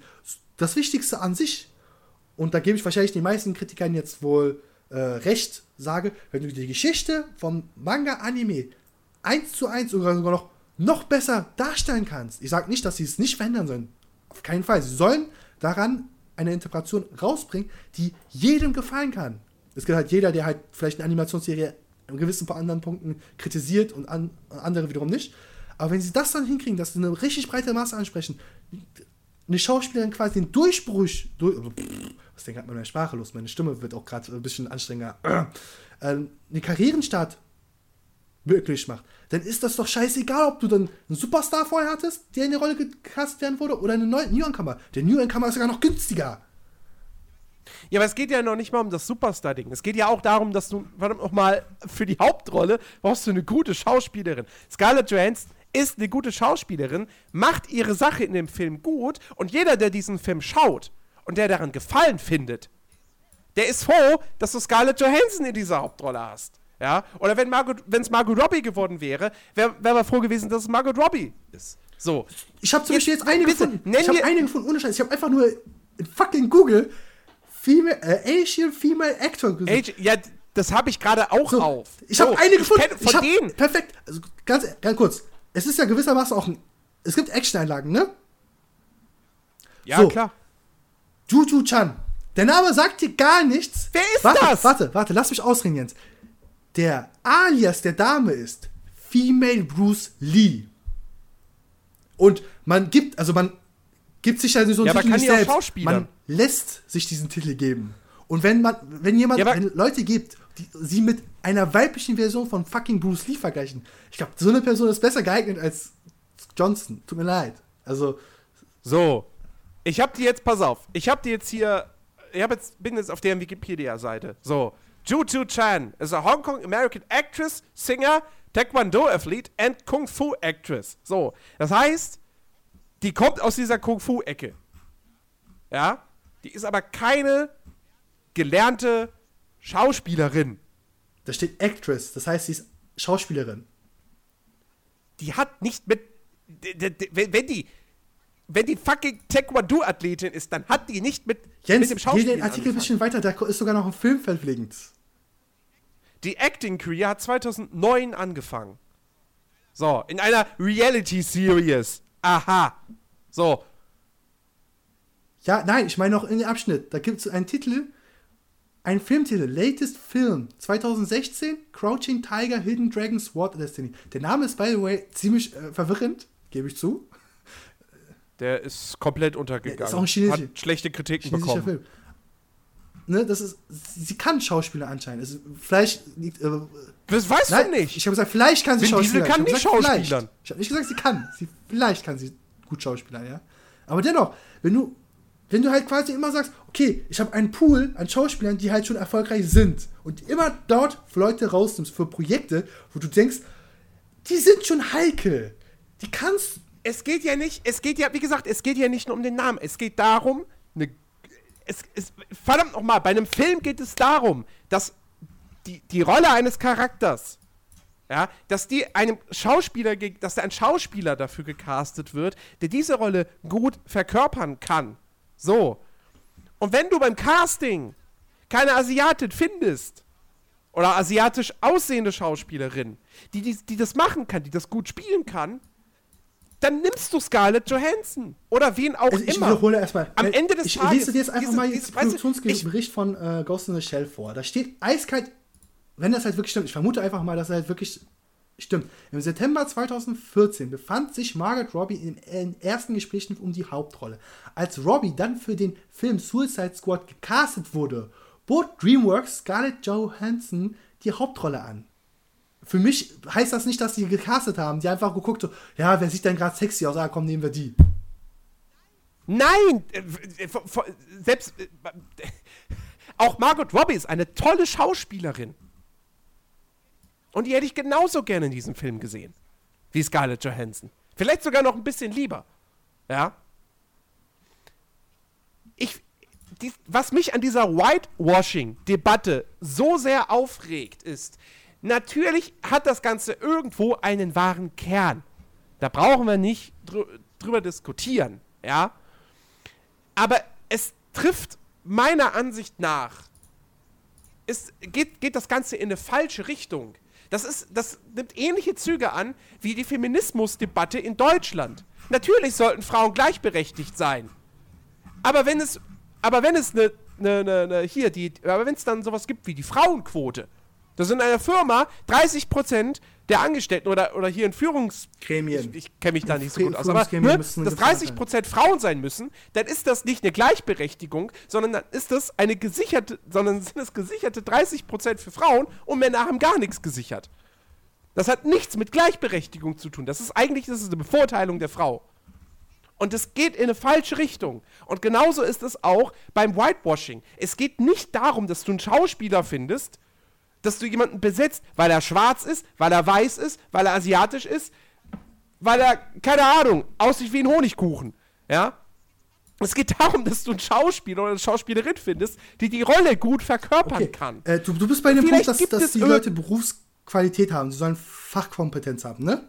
Vielleicht gibt es irgendwo auf dieser Welt eine Asiatin, die diese Rolle hätte gut spielen können. Vielleicht spricht diese Asiatin aber kein Englisch. Ganz kurz, nein, nein, ganz kurz. Ich möchte nur betonen, beziehst dich jetzt auf die Fachkompetenz, dass die Schauspieler quasi ihr Handwerk können. Ne? Natürlich, So. natürlich. Ich, ich streite nicht Eine Frage, ab, eine dass Frage. sie Margot Robbie oder, oder Scarlett Johansson haben wollten, weil, weil, weil das Leute sind, die haben einen Namen, die bringen Kohle ein. Natürlich geht's auch darum. So. Eine Frage hätte ich dann. Ist es denn nicht so, dass je, egal was für einen Beruf man das hat, man muss in der Praxis Erfahrung sammeln. Egal was für ein Beruf das ist. Es gibt keinen Beruf, wo quasi gesagt wird, ja, die Theorie reicht schon. Also quasi, wenn du eine schulische Ausbildung hast, Ja, reicht klar. das schon. Ja, So. Ergo, wenn also immer, also es tut mir leid, Jens, es wird sich wahrscheinlich wieder getriggert fühlen, aber es ist, also für mich ist das wirklich so, wenn quasi immer, immer aus demselben Schauspielerpool, also s- prominenten Pool, sage ich das sogar, dieselben Schauspieler immer nur für Castings oder für Rollen vorgeschlagen wird. Ich betone jetzt hier nicht gecastet, sondern vorgeschlagen wird. Die Studios machen sowas. Die gehen und schla äh, sie schlagen den Produzenten zum Beispiel vor, wie wäre es denn mit der Schauspielerin? Sie gehen nicht, also sie gehen wirklich zum Schau Produzenten und fragen, wie findest du denn die Schauspielerin? Wäre sie was für deine Produktion? Aber dann nicht sagen, ja, wie wäre es denn, dass wir einen Newcomer machen, nehmen? Einen Typen, der noch keine Erfahrung hat. Ne? Das kommt nicht vor. Das, es sei denn, du bist fucking äh, Tochter von Donald Trump, dann kann er dich halt erpressen, dass seine Tochter in den Film vorkommt. Aber naja, das ist ein anderer Punkt. Aber genau das ist das Problem. Du, also Hollywood ist das Problem, dass sie prinzipiell nur an Erfolg halten wollen. Erfolg bringt Erfolg ist quasi das Motto in Hollywood geführt. Ja, aber was sollen sie denn machen? Ja, das ist das Ding. Wenn aber quasi jetzt wie einer wie ich einfach mal auf fucking Google geht und einfach nach asiatischen Schauspielerinnen guckt und sagt, okay, wir geben, nehmen uns fünf Tage Zeit und suchen uns quasi in den fünf Tagen, ja, oder keine Ahnung, es möge es auch zwei Tagen sein, Leute raus, die wir casten wollen. Und dann in dem Casting Okay. einfach gucken, wer hat denn das beste Talent? Und wer hat das können? Oh, ich geh mal kurz an, an die Tür. Entschuldigung, Entschuldigung. Sonst reißen sie mir gleich die Tür ein. Entschuldigung. Ja. Äh, da ich zu voll bin zum Schneiden über, mache ich jetzt hier einfach eine Überleitung. Ich habe auch, Chicky hat mir einen Link geschickt. Ja. Mit, mit dieser Google-Suche Asian Female Actors. So. Und wenn ich mir die ersten Schauspielerinnen da angucke, die da kommen, die Google mir da vorschlägt, ja, da haben wir zum Beispiel eine Arden Cho. So, die ist Amerikanerin, aber sie hat aber ist halt koreanische Abstammung. Und wenn ich mir jetzt angucke, was die bislang gemacht hat, die hat in keinem einzigen großen Kinofilm bislang mitgespielt, sondern die hat eigentlich eher so Serien gehabt. Die hat irgendwie einen Gastauftritt in Hawaii 5.0, die hat scheinbar eine Hauptrolle gespielt in Teen Wolf, der, der Serie, die hat einen Gastauftritt in Castle, in Wizardy and Isles, in Pretty Little Liars. Ah, sie hat einen Film, der hier auf Wikipedia tatsächlich auch eine eigene Seite hat, zumindest auf der deutschen Wikipedia-Seite. Megapython vs. Gatoroid. Also ein, naja, ne, ein äh, Dingsbums, Trash-Film. Ja, ich bin, ich bin wieder kurz wieder da. Ich muss gleich nochmal die. Tür aufmachen. Ähm, ja, die, äh, ich weiß nicht, welche Schauspieler du nimmst, aber genau das ist der Punkt. Wenn du quasi. Na, die erste, na, die erste, die man hätte nehmen können, außer, also die erste in der Liste nach Priyanka Chopra, weil die wäre ja wohl kaum in Frage gekommen. Wenn es um asiatisch aussehende Schauspieler Wo, wo, wo ich vielleicht gut nicht verstehe, dass sie die nochmal bei Asian Actor, Actress äh, angibt, aber Weil Indien in Asien liegt. ich bin kurz wieder weg. Ja, so. Also diese Art, ernsthaft, ja. Äh, Wenn ich die Wahl habe als Produzent zwischen Ade Cho, die ein paar Gastauftritte in Serien hatte, beziehungsweise jetzt tatsächlich eine Hauptrolle in sowas wie Teen Wolf, was jetzt auch nicht unbedingt, glaube ich, als eine der besten So. Serien der Welt gilt. Die Sachen erledigt. Und- so. Ich bin wieder da voll bereit. Ja. Äh, jetzt habe ich den Faden verloren. Wo war ich denn? Äh, genau. Ne? Schauspieler ist ein Handwerk. Das war ja meine Aussage. Und Handwerk kannst du halt nur meistern, wenn du halt genommen wirst. Wenn du quasi auch von der breiten Masse gesehen wirst. Wenn du quasi auch Feedback bekommst. Wenn quasi Kritiker, Ja. die sagen, ey, du hast die Rolle so scheiße geredet, dann sagt der Schauspieler doch nicht, ach, ist mir doch scheißegal, ich habe mein Geld verdient. Oh, okay, werden einige doch sagen. Aber andere Schauspieler oder die meisten, die dann neu anfangen, werden das dann halt als Feedback wahrnehmen und sagen, hey, ich habe die Rolle wirklich scheiße gespielt. Woran lag es denn? Haben sie denn recht?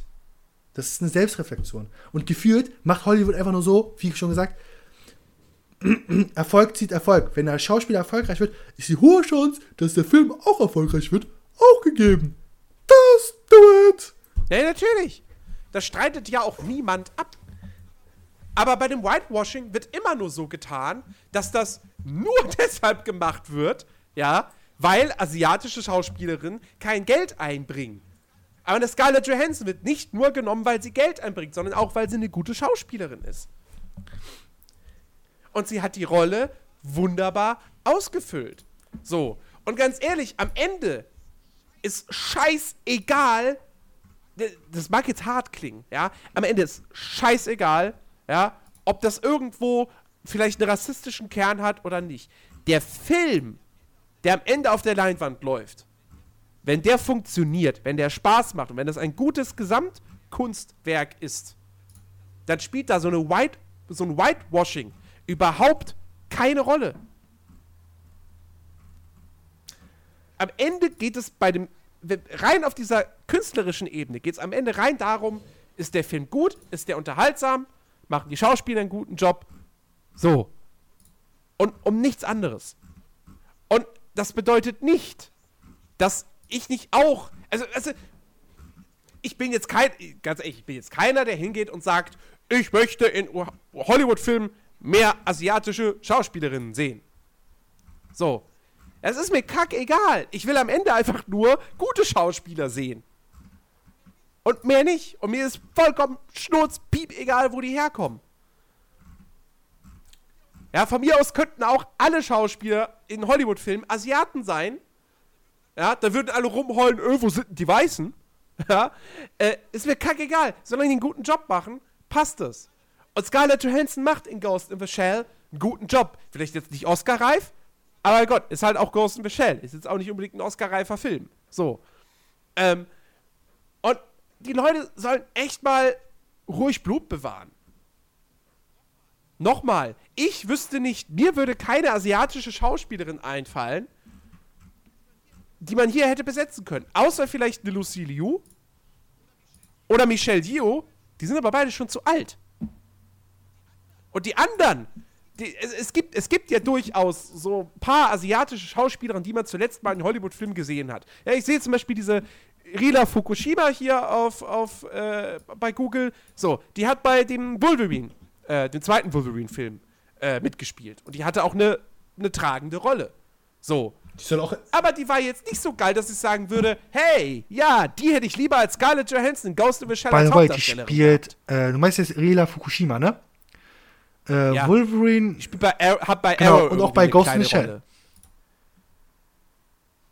Stimmt, die.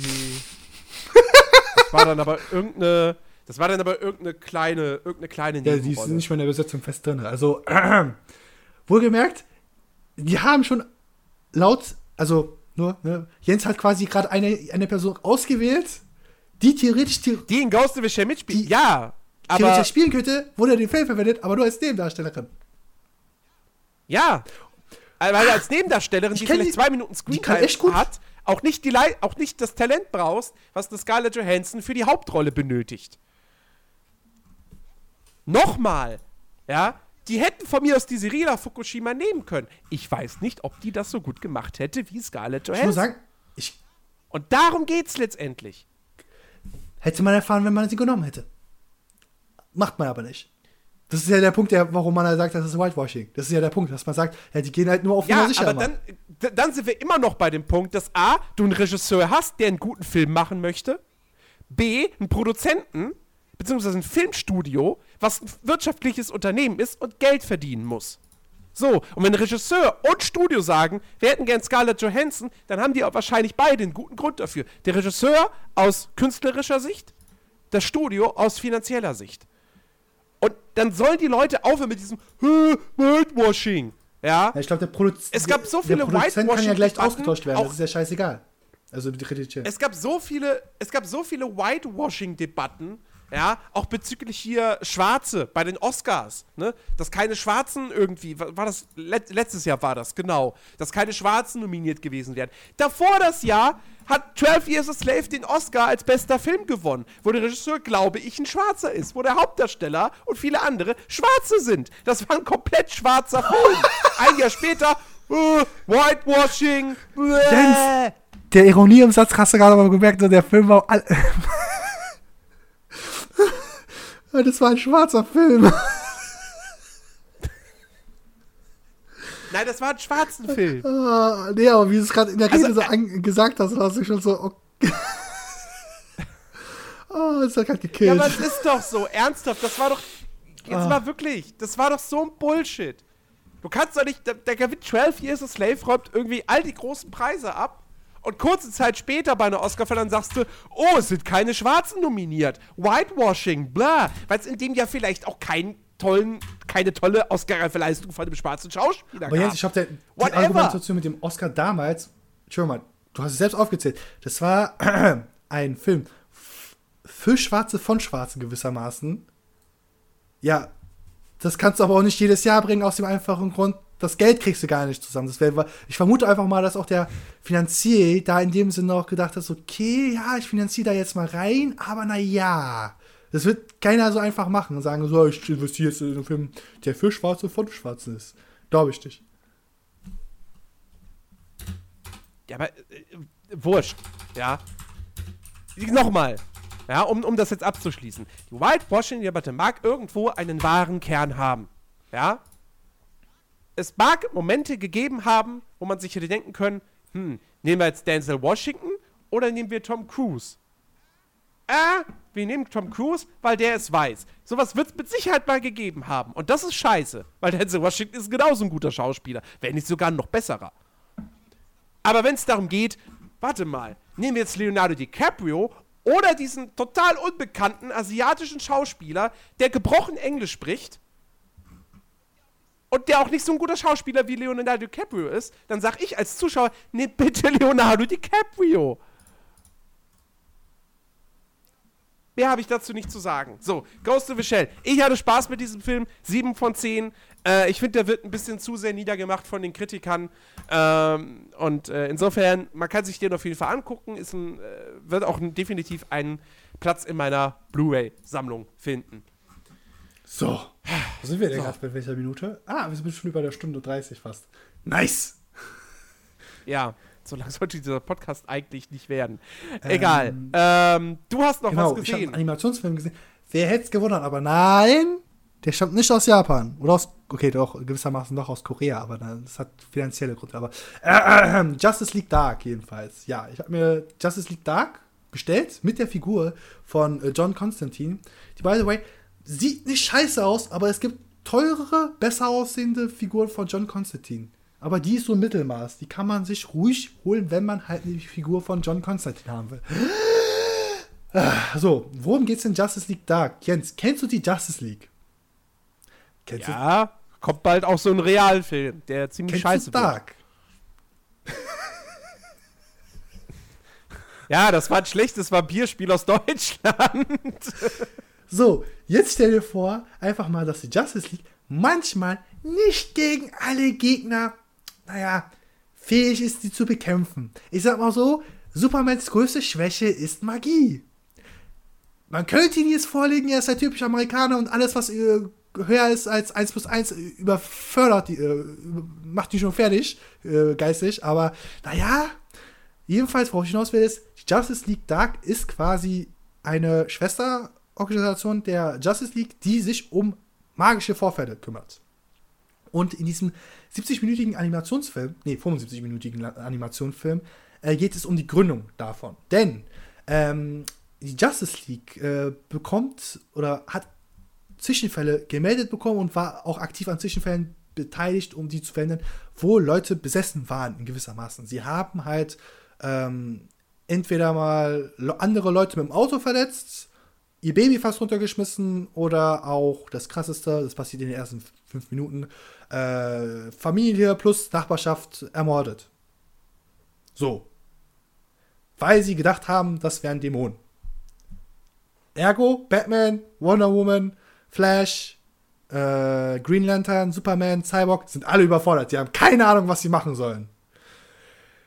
Und dann kam natürlich unser bester Freund Batman auf die Idee, hm, ich kenne da mal einen Typen, der heißt Konstantin.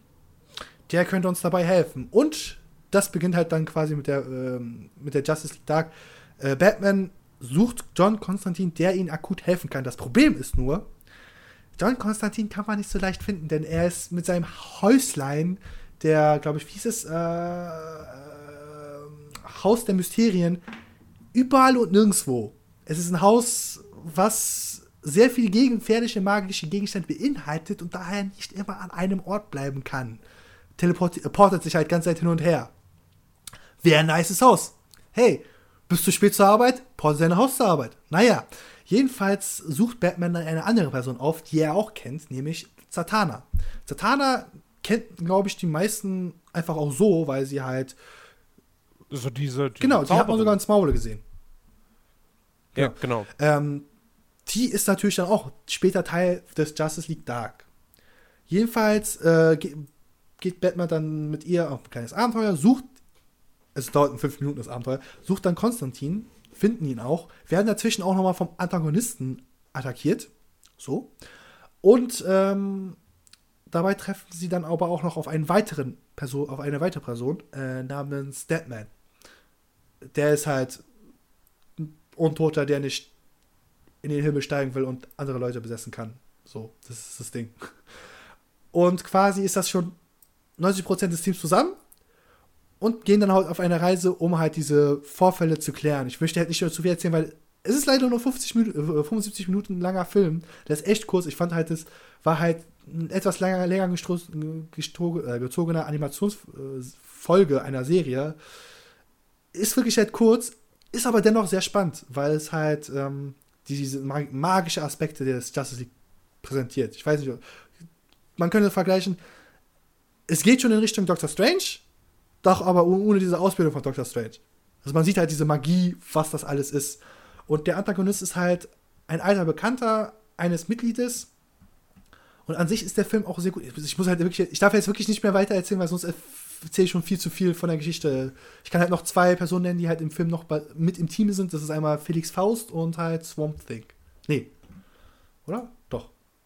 Das sind halt, also Felix Faust ist ein, eigentlich ein Gegner und äh, äh, Swamp Thing ist halt eigentlich auch ein Teil mit, des äh, Justice League Dark.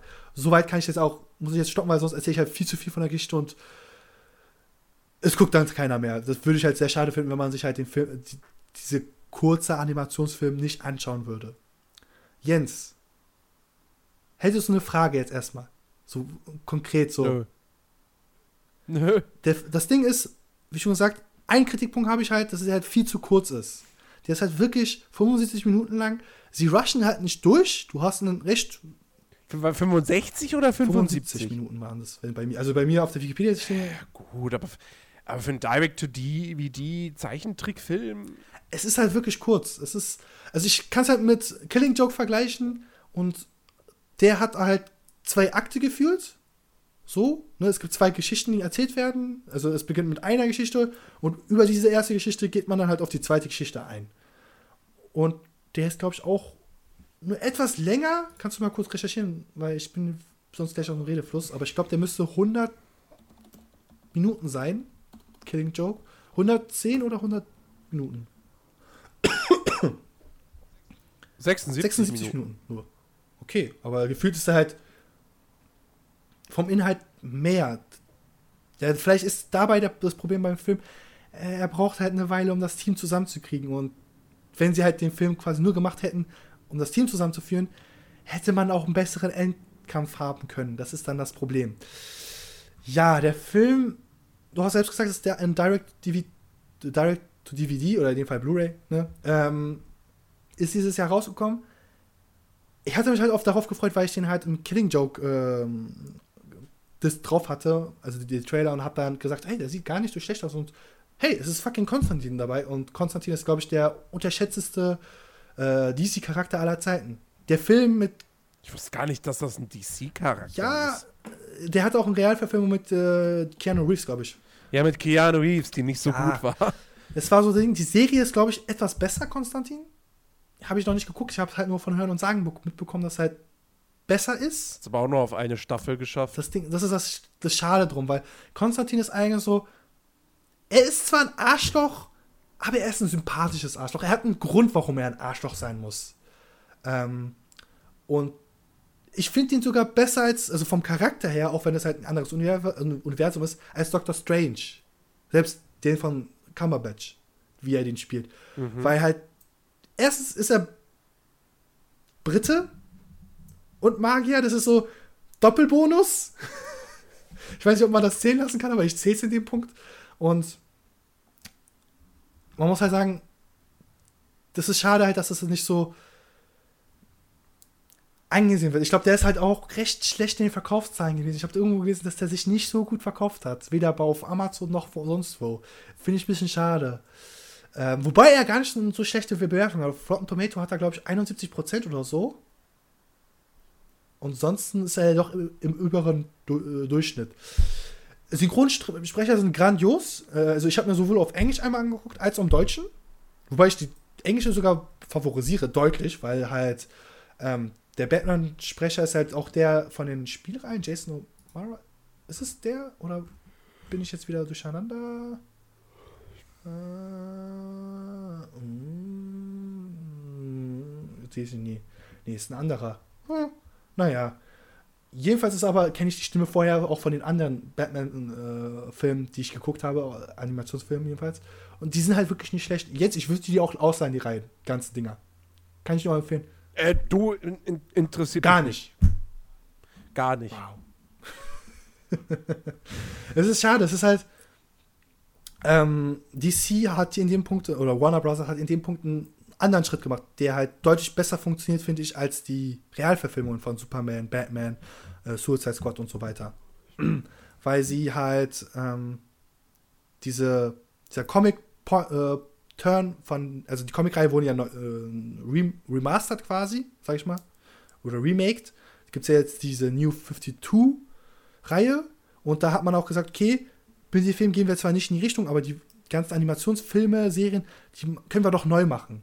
Und Designs sehen halt wirklich nicht gut aus, schlecht aus. Also die, man muss nicht einfach nur Wonder Woman aussehen und die sieht halt besser aus als die Wonder Woman im Realfilm, Film, finde ich. Also vom Look aus. Weil sie halt moderner gehalten ist. Das ist halt auch die ganzen Charakteren so. Also es gibt zum Beispiel auch einen Charakter, der quasi in dem Film richtig erst Chara äh, Eigenschaften oder Background bekommen hat. Das ist Black Or äh, Orchid. Denn in einem Interview auf der Disc wird halt selbst gesagt, der Charakter hat einfach original im gesamten Comic-Universum, und ich meine, rede jetzt halt wirklich vom gedruckten Comic-Universum, keine Background-Geschichte. Die hat halt wirklich, die ist einfach da.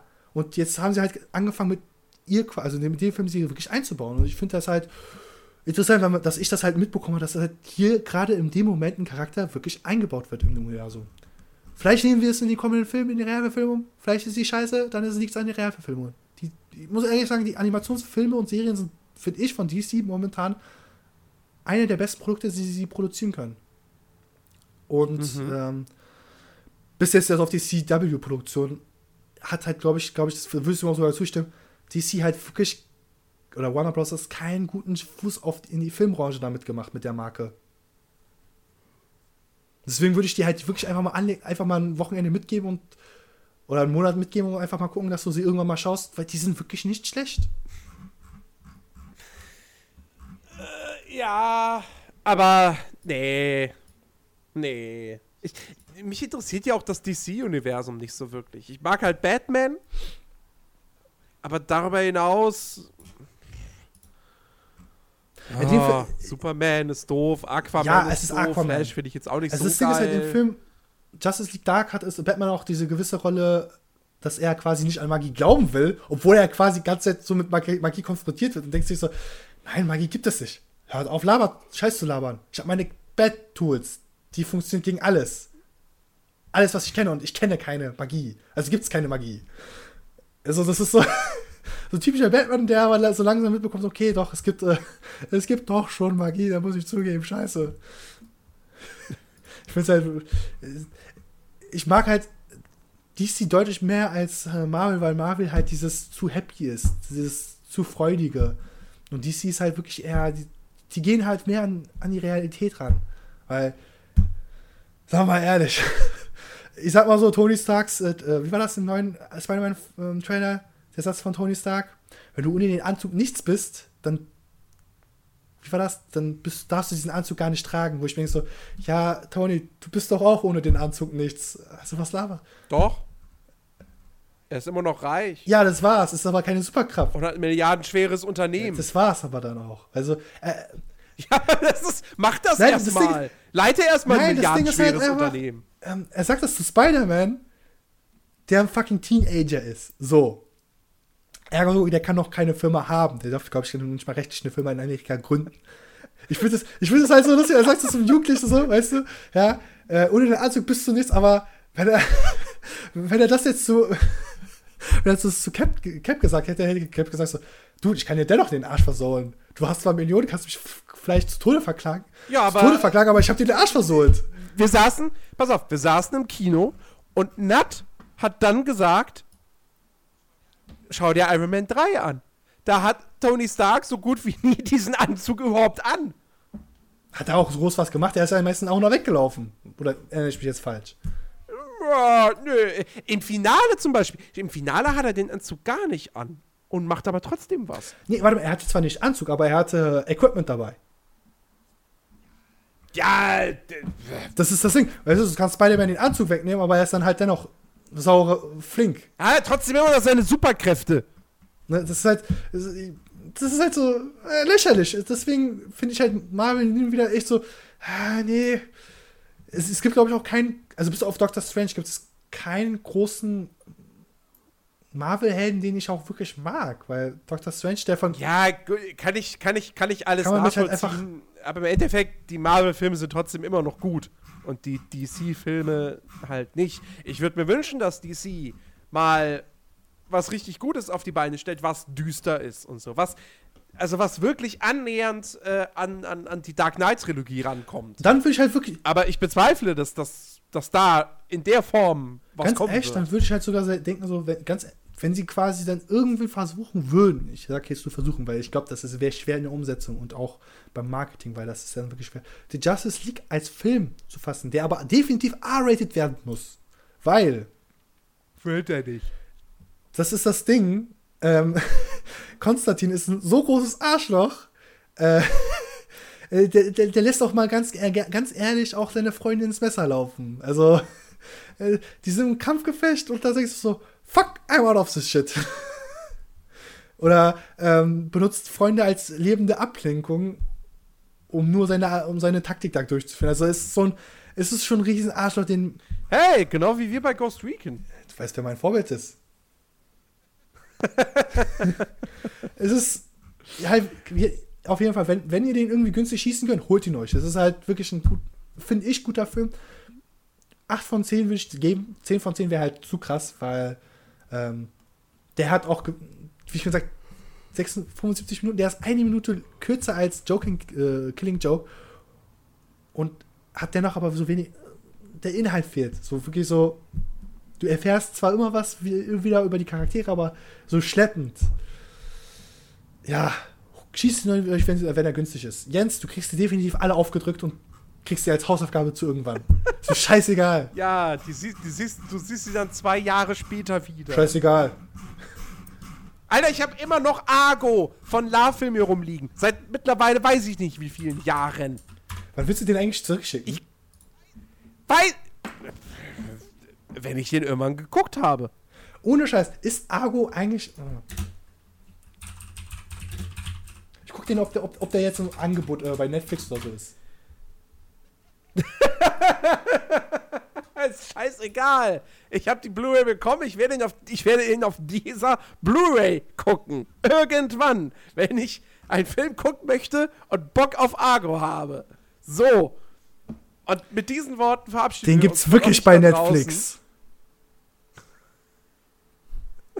Jens! Wir uns. Wir verabschieden uns von euch da draußen. Chicky sagt Tschüss, macht's gut. Wir hören uns dann wahrscheinlich in zwei Wochen wieder. Und dann reden wir über Guardians of the Galaxy 2, wo sich Chicky dann auch wieder über die Kampfästhetik aufregen darf. Ja! Und äh, darüber, dass äh, Rocket nicht von einem asiatischen Schauspieler gesprochen wird. So, tschüss, macht's Tschüss. gut.